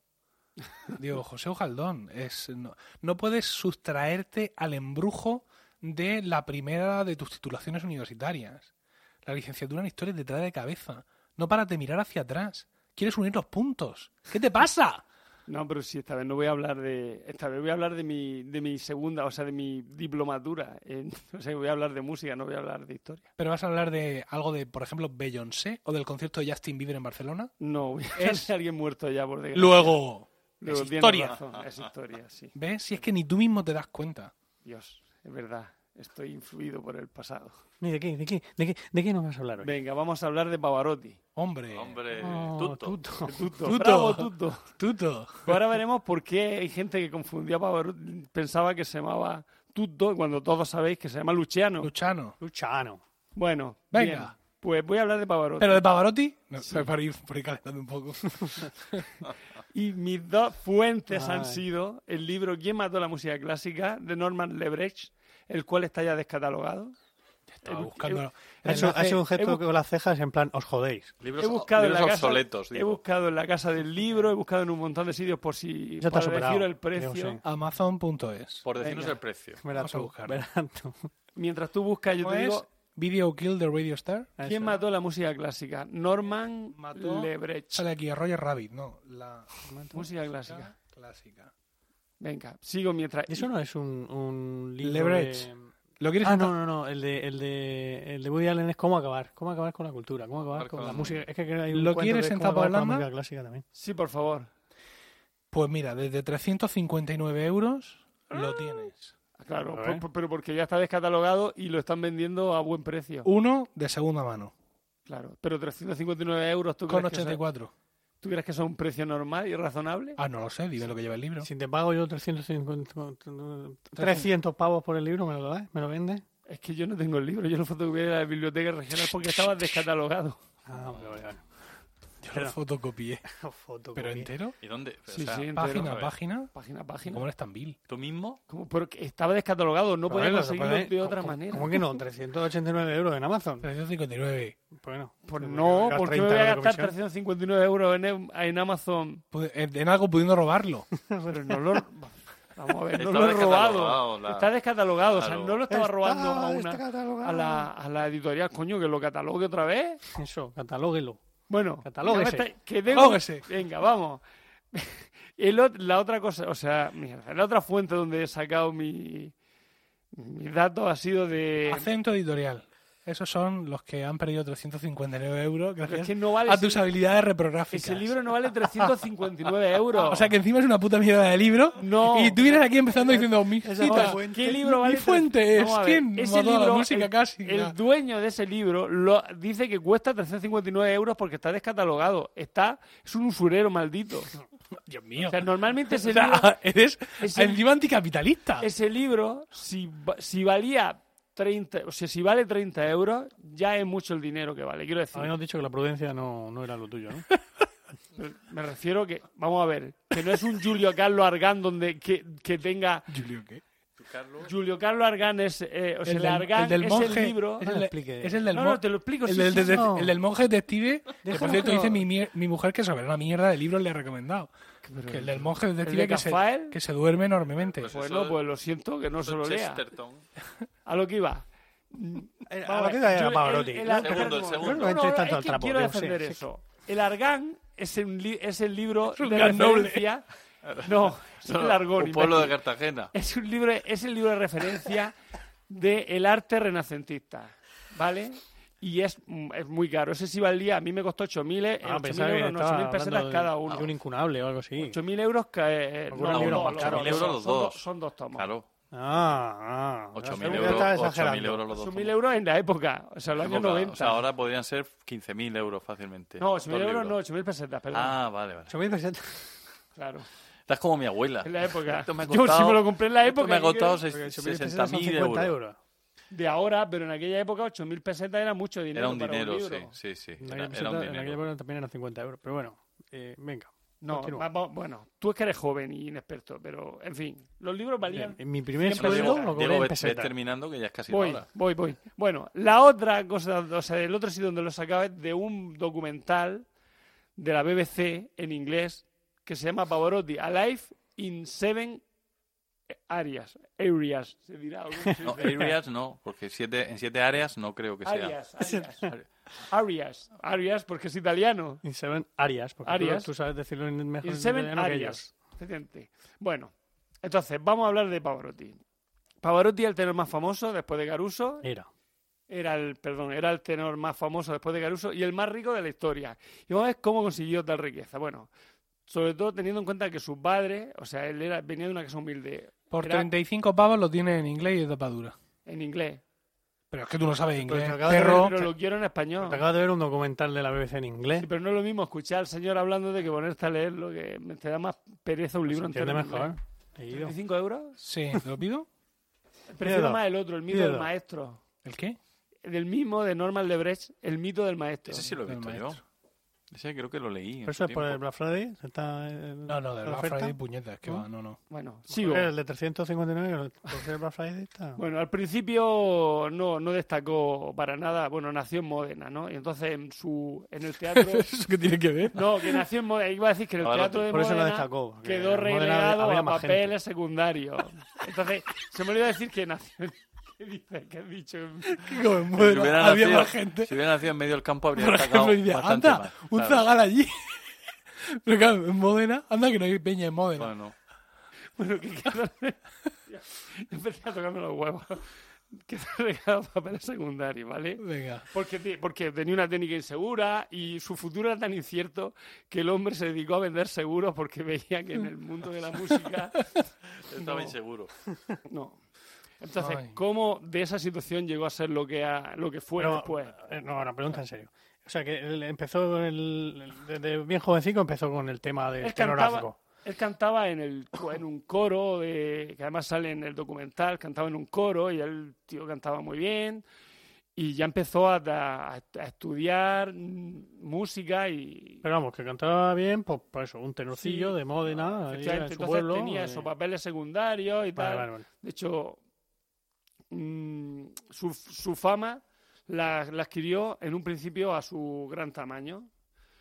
Eh, de hecho, tú no decías que de los móviles, pues un, un escritor americano dijo de él que era solo más pequeño, era solo un poco más pequeño que Vermont.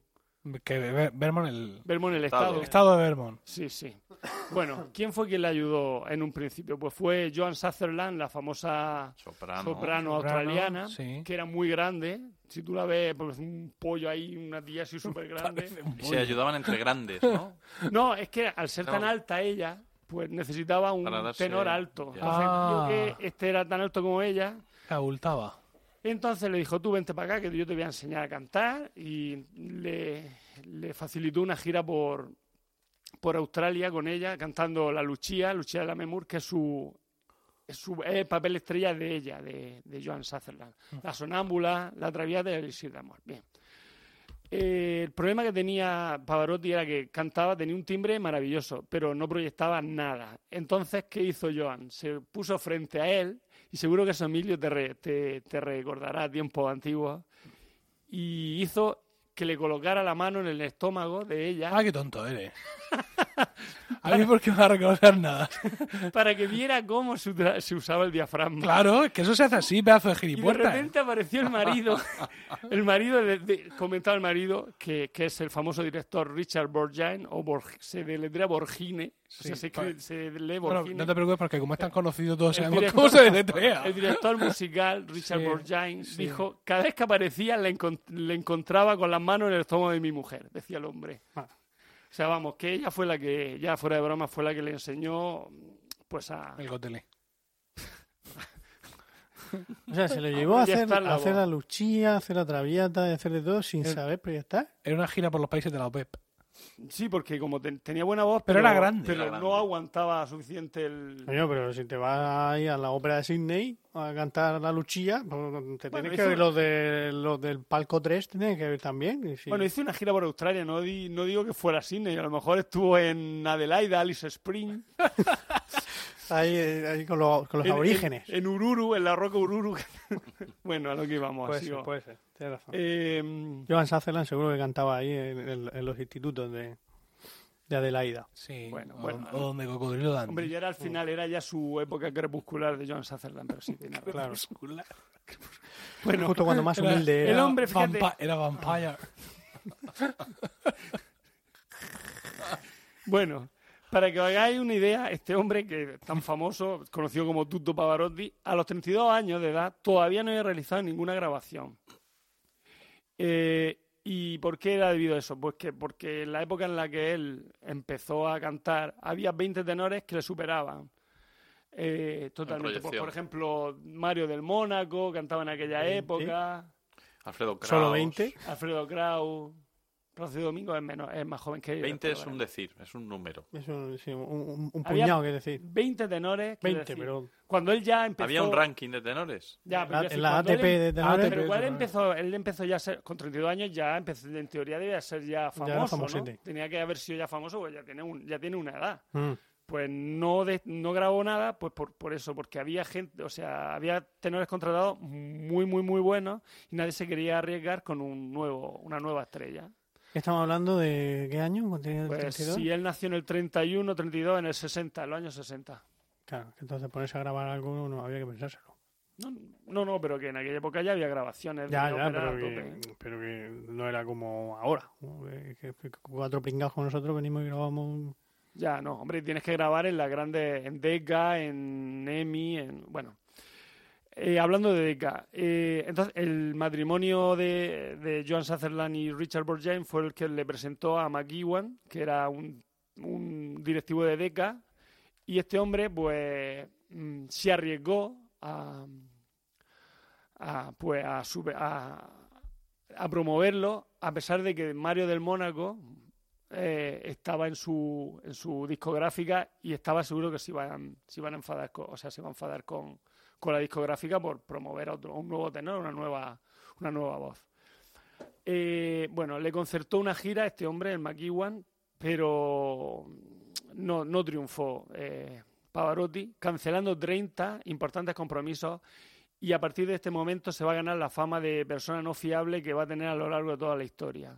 Pavarotti, una de sus, una de sus, bueno, es famoso por cancelar.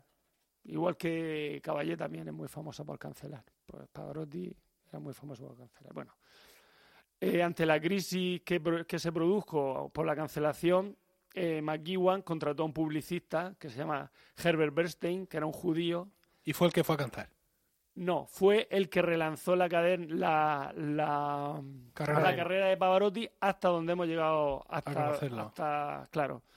¿Por qué? Pues bueno, eh, al contratar a este publicista, mm, Pavarotti estuvo, cantó en el, en el Met, estaba cantando la Field du Regiment, por eso estaba antes yo cantándola. Y que es famosa por los nueve dos de pecho que tiene que dar el, el el personaje, o sea, el tenor.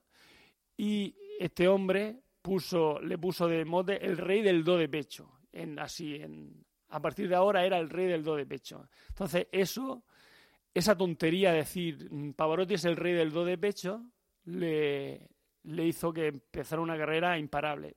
¿Por qué? No lo sé. Bueno, principalmente lo que quiero decir, no lo sé, sí, hombre, cantaba. Si tú escuchas en. La gente le molaban los dos de pecho. Ya, y si tú lo escuchas, por ejemplo, en el área que es de la Field du Regiment, de las siete áreas de, de la vida de, de, de donde es, vamos, del documental de la BBC, que se puede, se puede escuchar en YouTube. Quiero decir, Pensaba que se hacía algún servicio de pago por un momento. no, porque era un, era un documental de BBC que se emitió, Descatalogado. se emitió hace muchos años y Ah. eso no, se, no está publicado. O sea, está publicado si alguien lo reco- recopiló y lo tiene, lo ha vuelto a poner en, en la, en la red o en la tele o donde sea, pero que no, vamos, que no se vende. Que Sí, sí, sí. Es public domain en estos momentos porque no hay otra cosa. Bueno, seguimos. Me Eh, encanta cómo atribuye las licencias. Tú solo. ¿no? Acabas de decir que un documental de la BBC es public domain. Porque No, está lo- en YouTube. Y ahora con el Brexit verás Ah. tú. No lo es, no lo es. Lo van a quitar. Pero si ya está casi. Hemos decir- hablado del Brexit. Sí, hablamos.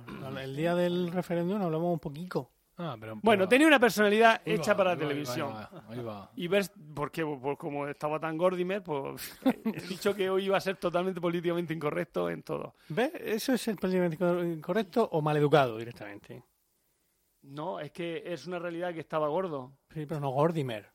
Vale, estaba muy obeso. en carnes. Perdón, estaba ternesco el hombre. Eso es otra cosa.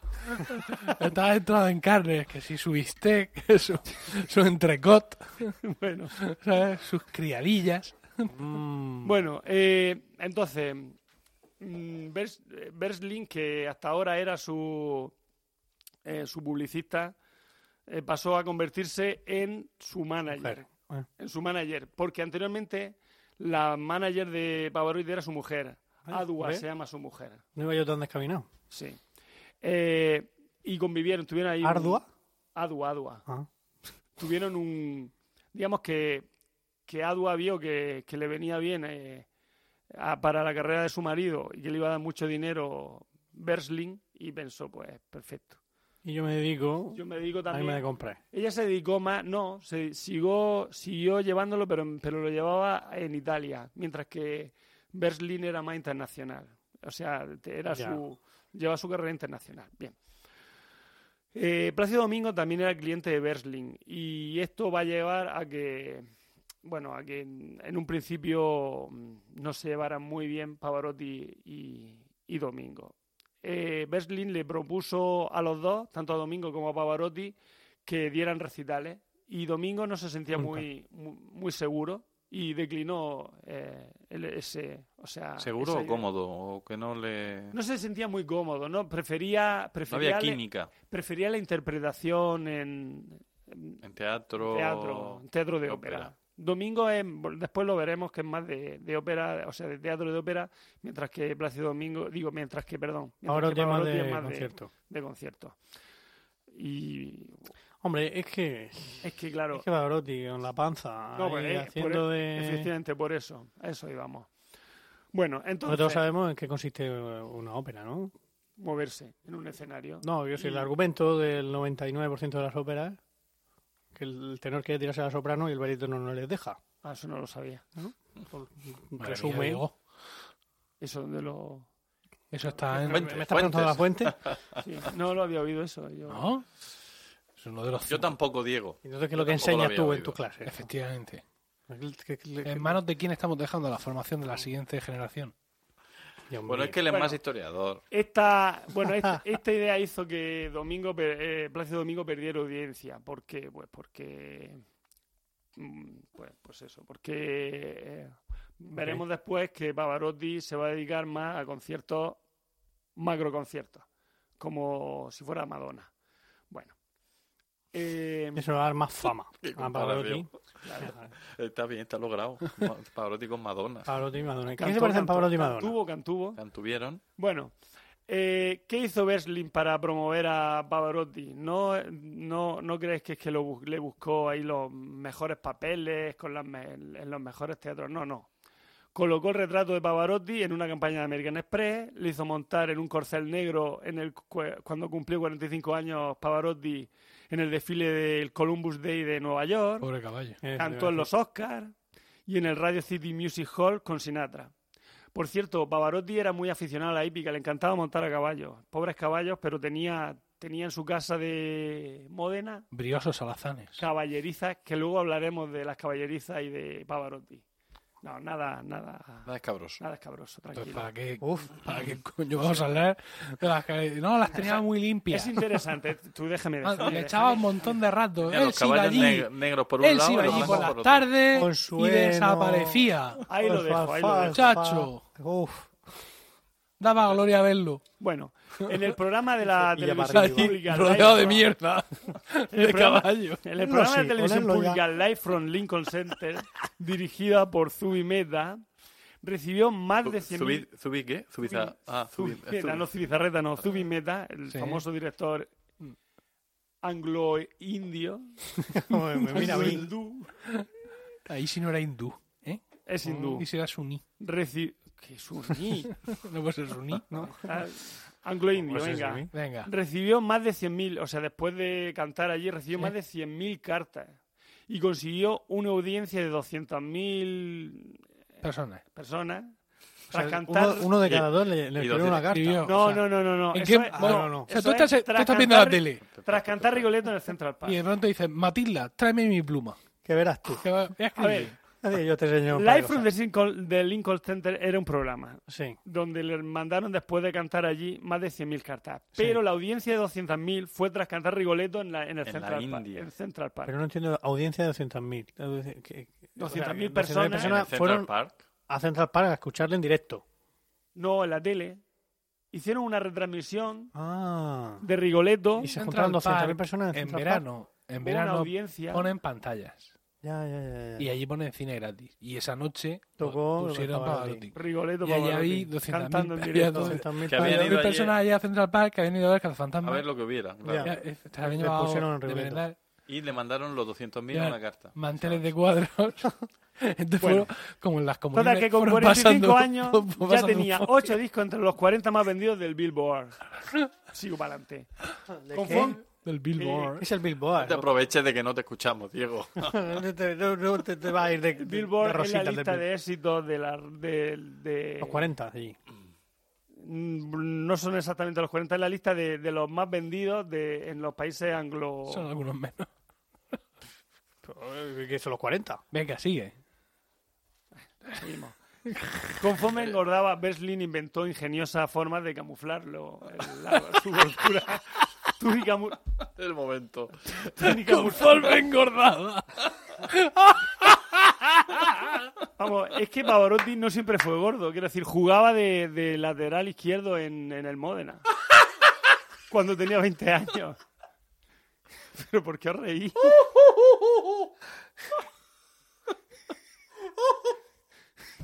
Ya la ha dado. Tú sabes que cuando le da. No hay nada que hacer. Sigue, sigue, aprovecha. Esto es como cuando dijo que su momento más dulce lo vivió con, con Su momento más feliz. o no sé qué, no sé qué. Sus años de felicidad fueron en la, en Fueron la Universidad después, de después de tener una, un, un hacha enterrada en la cabeza o algo así. Ah, qué bueno. Que sí, que fue lateral izquierdo. Venga. Eh, sí. Pero con proyección ofensiva como, Panu- como Roberto Carlos o... Sí, venga, conforme. Entonces, ¿cómo lo camuflaba Berslin? Porque es que estaba, el hombre estaba. Estaba. asa- Estaba jaquetón. Estaba, estaba así, estaba el hombre, estaba entrado en carne. Pues mira, le ponía túnica multicolor, sombrero borsalino, el famoso pañuelo blanco tamaño mantel. Porque ponerle lechuguica y, y filetes de pechuga, eso no. Es que, vamos, es que Pavarotti le gusta comer. es una realidad. Bueno, domingo mientras tenía que Ah, va, enfrentarse, eh, va, corta ahí. Tenía que enfrentarse a que donde iba a cantar Pavarotti, o sea, donde iba él a cantar, se encontraba una enorme publicidad de Pavarotti. Casi llegó, de hecho, a retirarse de una ópera porque en el programa de mano de, de Plácido Domingo se encontró publicidad de Pavarotti. O sea, Ah, vale. Pudieron- Sí. Pavarotti anunciando, de una anunciando una pizza o lo que no, sea. no, Sí. o sea, una obra que iba a cantar después Ah, vale, próximamente en, en tu, te- en En tu tu teatro, teatro amigo, Sí, algo así como, sí, escucha La esta, sonámbula de escucha esta mierda de esta noche, pero no se te olvide venir la semana que viene. Efectivamente. Total, que Domingo, que estaba ya un poco hinchado, dijo, no me importa lo que haga Pavarotti, mientras que sea honrado.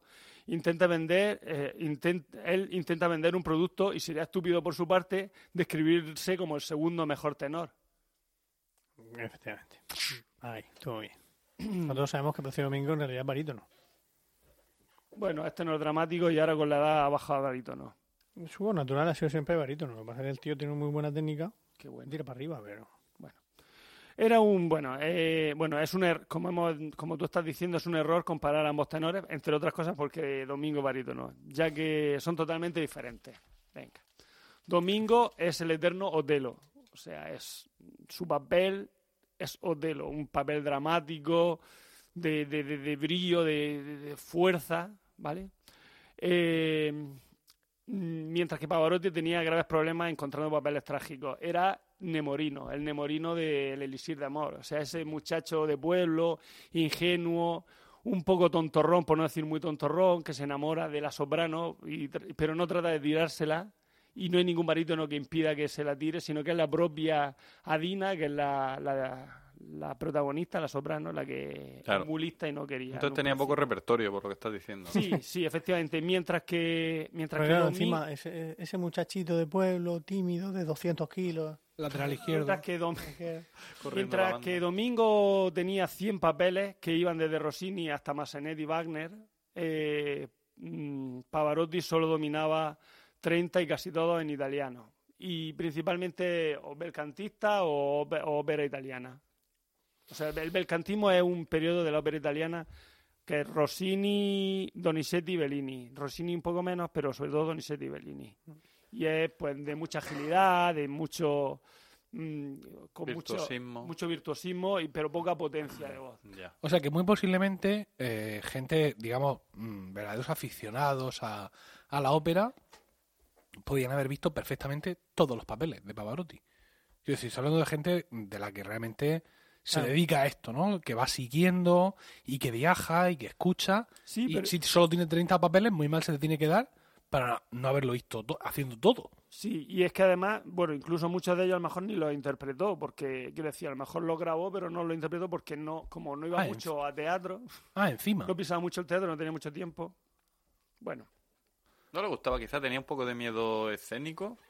Hombre, es que, de- Es que- yo insisto, es que un Domingo un tío, es un tío atlético eh, y, y eso le va a dar exagerar. similitud dramática, pero, pero es que mm, Pavarotti era eh, un poste. Quiero decir, Sí. un poste en mitad del escenario, no Sí, se mueve, sí, un sí. señor gordo como... Un tolmo, un perdón, tolmo. Pero que es que no... de no-.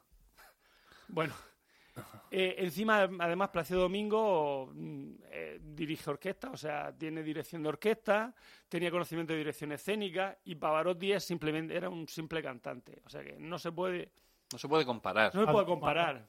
Un cantante que canta mm, fantásticamente, Pavarotti. Algunas pero- cosas. Algunas cosas. Unas poquitas cosas. Bueno.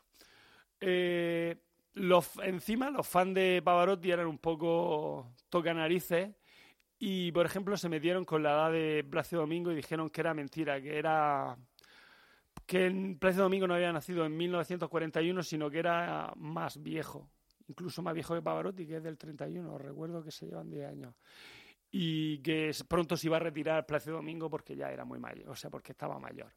Y Domingo, muy picado, porque también se picó, presentó una partida de nacimiento ahí al- al- a los periodistas, donde, donde demostraba que había nacido en Madrid en 1941. O sea, el tío al trapo, ¿vale? Eh, bueno, continuamos. En los 80, mm, Pavarotti era el, el mejor pagado, era el tenor mejor pagado, el músico mejor pagado en, de todo, o sea, de toda la historia, ¿vale? Encima, si ya era en, los 80 el mejor pagado, dio todavía una vuelta de tuerca cuando conoció a Divo Rudas, que es un húngaro, empresario, un empresario de Las Vegas de origen húngaro, que fue el que mm, le, a partir de ahora le preparó todos los macroconciertos al aire libre de los que va a ser famoso Pavarotti, ¿vale? Mm, Domingo, por ejemplo, también se, se metió en esta en esa movida de los macroconciertos porque vio que ahí se podía sacar mucho dinero eh, y le pidió incluso el, al- el ingeniero de sonido de Pavarotti mm, se lo cedió Pavarotti se lo cedió a Domingo para sus conciertos también, o sea que eso te dice que tampoco que el mal rollo que había entre ellos también era un poco ficticio, que entre- a lo mejor entre esas dos, digamos Que que también formaban un poco parte del, del- ¿no? Sí, Eh, alimentaron la polémica, ¿no? Para sacar partido. Ese maniqueísmo entre, lo- entre un- el malo y el La bueno. lucha de ¿no? tenores Yo voy con Plácido voy contra el malvado No, Pavarotti. efectivamente. O viceversa. Eh, mm, A ver si acaban para que No, siga no. yo con mi rollo. no, no. Eh, no sé, muy interesante lo que estáis comentando. Fue apasionante. Venga. Bueno, eh, mm, Domingo ganó, ganó mucho dinero esos conciertos, pero realmente Pavarotti con lo que más, din- o sea, Pavarotti era un artículo de consumo popular, o sea, no solo mm, eh, conseguía el dinero a través de los entendidos, de los amantes de, de la ópera, sino que digamos que todo el mundo conoce a, a Pavarotti ah, en los 80, vale.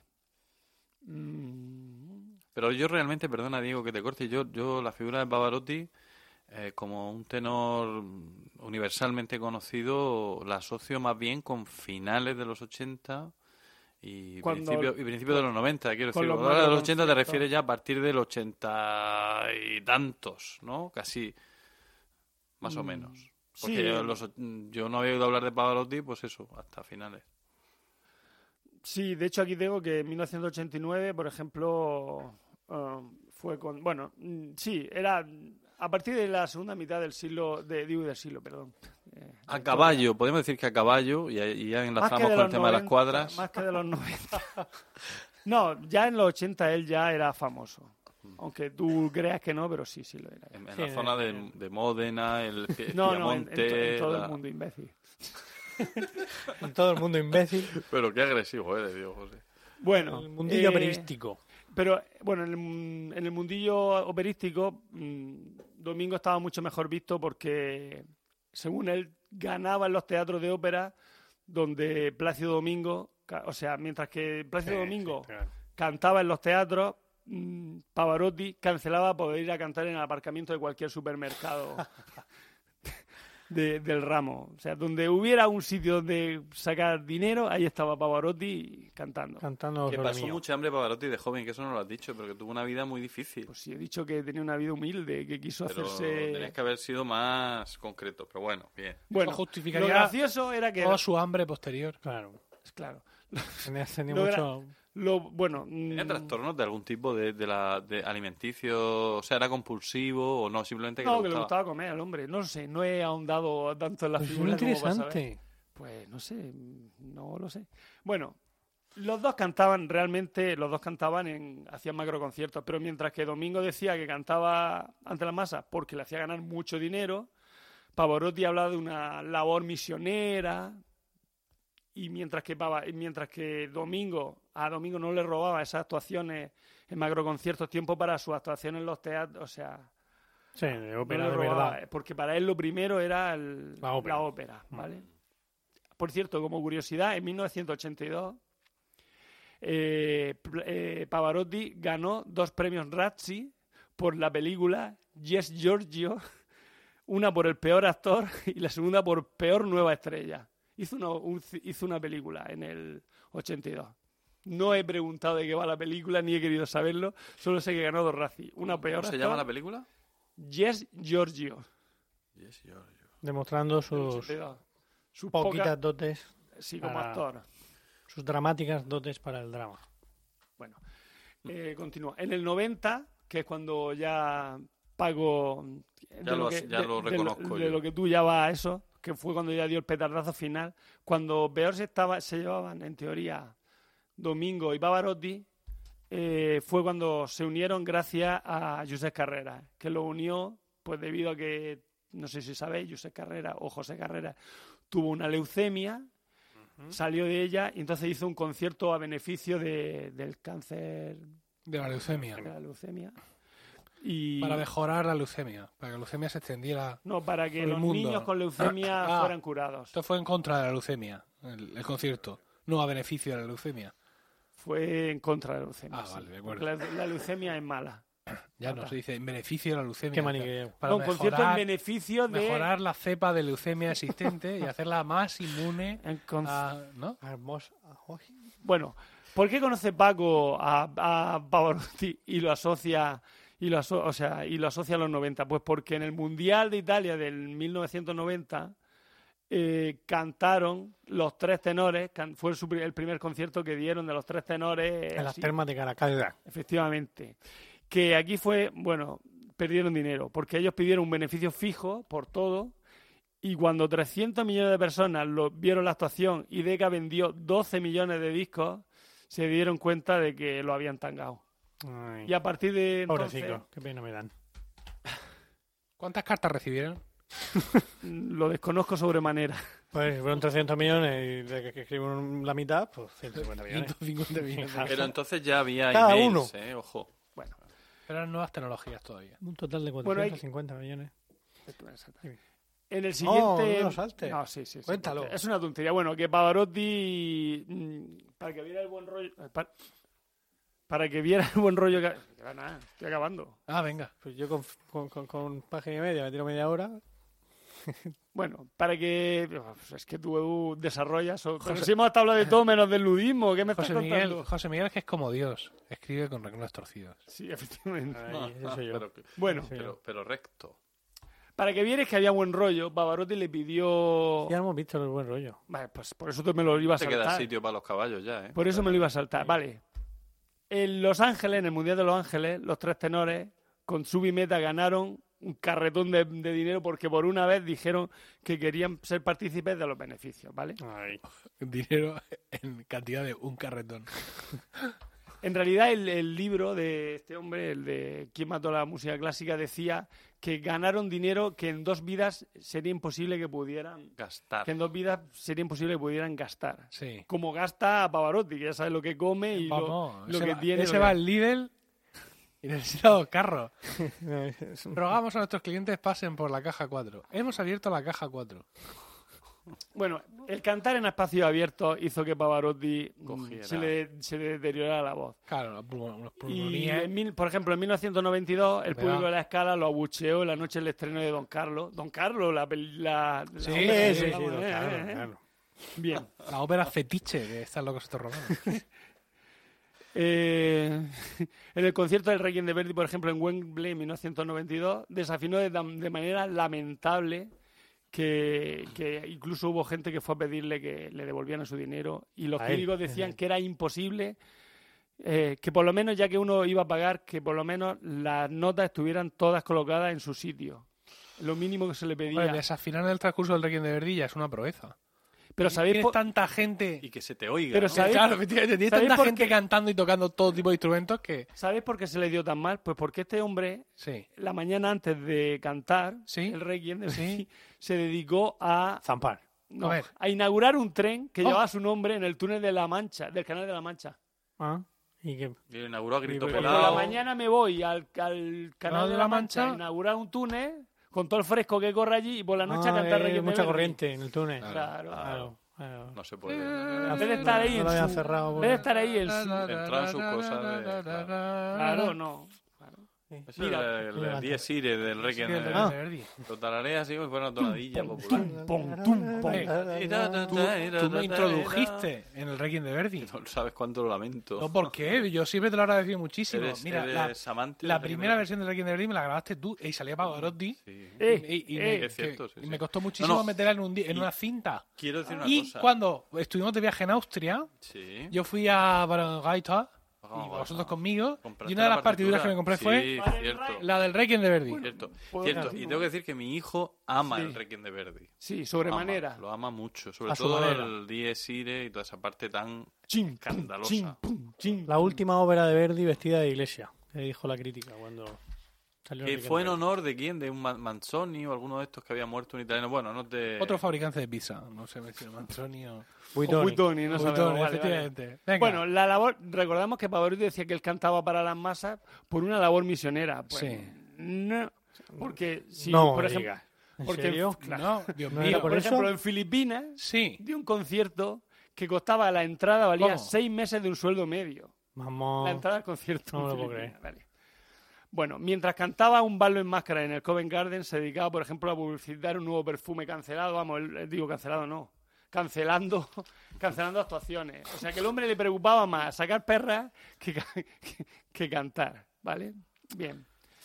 Y ahora, eh, Y- ahora vamos... por eso, por, Ah, ¿No me preguntabais por las caballerizas? No. espera, espera, por- lo voy a hablar. En ningún momento hemos querido que hablas de las caballerizas. Os lo cuento ahora mismo. Si está llegando ya. Pero por eso, por eso eh, lo de. O sea, es que me llama la atención el título del libro de tu fuente principal, que es. ¿Quién mató a la ¿Quién música? mató la clásica? música clásica? Eh, Fue Pavarotti, por lo que. No, mucha gente mató a la música. Ah, clásica. uno de ellos. Pero también Pavarotti. De Pero hecho, Pavarotti por, por, por ese afán de hecho por son el 10 dinero. de hecho estos son 10 hojas de un libro de 400 o 500. O sea que el pobre Pavarotti tampoco le va- lo vamos a achacar toda la culpa de matar a la música ¿La clásica. música clásica está muerta? No, Ah, para mí no. pues vaya a mirar el libro, yo sé. Pues yo es que no le puse el título. No me Fue. Norman 60 euros Lebrecht. que quieres. No, está, está descatalogado. Fue Norman Lebrecht, pero claro. eh. Bueno, Venga. las caballerizas. Sí. Bien. La BBC tenía planes La de hacer un concierto desde las caballerizas de la casa de, de en Módena de, de Pavarotti, en la que él cantaba y en sus caballerizas, que es lo que él amaba, ¿no? ¿Sí? Eh, pero se abortó cuando se dieron cuenta de que Pavarotti cantaba en playback. ¿Qué? Sí, que él dijo, sí, sí, yo lo hago, pero tengo que cantar en playback. O sea que no voy a cantar yo. Que vamos a poner una cinta y yo voy a abrir y cerrar la boca. Y vosotros luego ponéis la música. Vosotros ponéis está. la música, claro. Bien, pues nada, ¿y qué problema? Pero eh, es que no entiendo nada. ¿Por qué? ¿Por qué A la- veces querían que cantara el tío en sus caballerizas a pulmón. Claro, porque Vamos, no? ahí con la acústica No que es tiene un aquello. sitio, una caballeriza. Estamos con Pavarotti esta vez, ¿eh? Totalmente. Sí, sí, sí. Quiero decir. A ver, si, si la BBC quería que hiciera el ridículo, dice, vale, pero. No, no, El ridículo solo de pinta. Para que luego descataloguen el, el- la grabación y tengan que pasar al dominio público. Eso es, nada. Bueno, pues- Nada de eso. Pavarotti, Luego en vez de codearse con Milena Freni, por ejemplo, de la cual fue hermano de leche porque la misma. La, la misma mujer amamantó No te aprietes la teta. Te no ahí, toque la teta, claro. por favor. La misma ubre, la misma ubre. amamantó a Milena Freni Sí. y a Luciano Pavarotti También era cantante Los Milena de leche Freni. nos hacemos claro idea, ¿eh? la famosa Famosa soprano, soprano Milena Freni. sí Sí, sí, sí, sí. Mira, no la conocéis yo pensaba que era Milena Freni Personalmente la no. física nuclear. bueno pues eso que se codea más con Lady Di y con cantantes de pop con los Por que por grababa por ejemplo dúos Pavarotti and Friends que Eh. lo que hizo por ejemplo el disco Pavarotti and Friends que hizo Bono. con Bono y otra gente para Con Brian War, Adams. War Child no Sí. para la Fundación War Child. Bien. em, la última ya, ya acabo. es que estoy esperando que me ataquéis. La última representación de Pavarotti fue en el 2004. Se puede ver en el documental de la Alive in Seven Areas, El de dominio Arias. público. que es, eh, la, es la- el área de Nessun Dorma. Fue, fue tosca, ¿vale? Y tú lo ves allí. Que, que que- fue, que fue no lo hizo muy bien, ¿no? Quiero decir. Fue Eh, fue- ruda. Fue poco- tosca, fue un poco ruda. Fue... No, no fue fina, no fue. Le faltó delicadeza. ¿no? Pero qué he hecho yo para merecerme este castigo divino. Bueno, Tosca es una Gra- ópera. Gracias por lo de divino. Floriana Tosca es la, es el, Que sí, el que personaje una broma de de. Tosca, vale. Venga. Es por si la gente no lo sabe. Venga.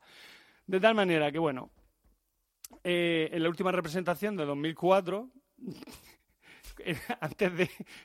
es que lo pusieron al fondo, lo pusieron al fondo cuando... Cuando, cuando- bueno, no sé si sabéis que a- él hacía que Mario Cavaradossi, que es un pintor al que van a, van a fusilar, spoiler, ¿no?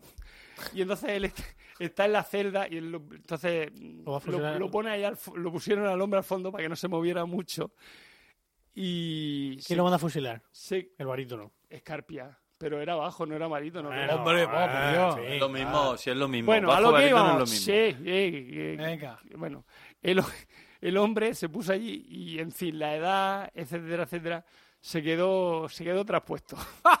Se quedó durmiendo. Y no sé si sabéis que antes de empezar el Luche la Estela que es el área de de, de Cavaradossi la más famosa pues suena suena un pastorcillo que está tocando así cerca de la efectivamente. Y este que oyó este que- este que oyó en la tonalidad empezó a cantar ¡Eh, Luche Balestele! pero claro no le tocaba todavía. Tenía que entrar más tarde. Sí. a pesar de eso fue éxito de crítica y público Claro, por supuesto. Hombre, Qué no bueno eh, ya para acabar hay que decir que que murió de cáncer de páncreas eh, tres años después ¿De qué? de, de- 2004? de- De de la representación 2004 de, de Tosca, ¿vale? Vale. Bien. Eh, que a su funeral no fue ni Plácido Domingo ni, ni Carreras, pero no por nada, sino porque Tenían pilates o lo que fuera. Tenían que actuaciones, tenían Que actuaciones. no podían cancelar, ¿no? No podían cancelar, No, como Pavarotti, que no paraba de cancelar. efectivamente. Y para acabar, solo quiero acabar con, bueno, quiero acabar con una frase de Pavarotti que es la siguiente. Aprender música leyendo teoría musical es como hacer el amor por correo. Gracias. Pues de nada.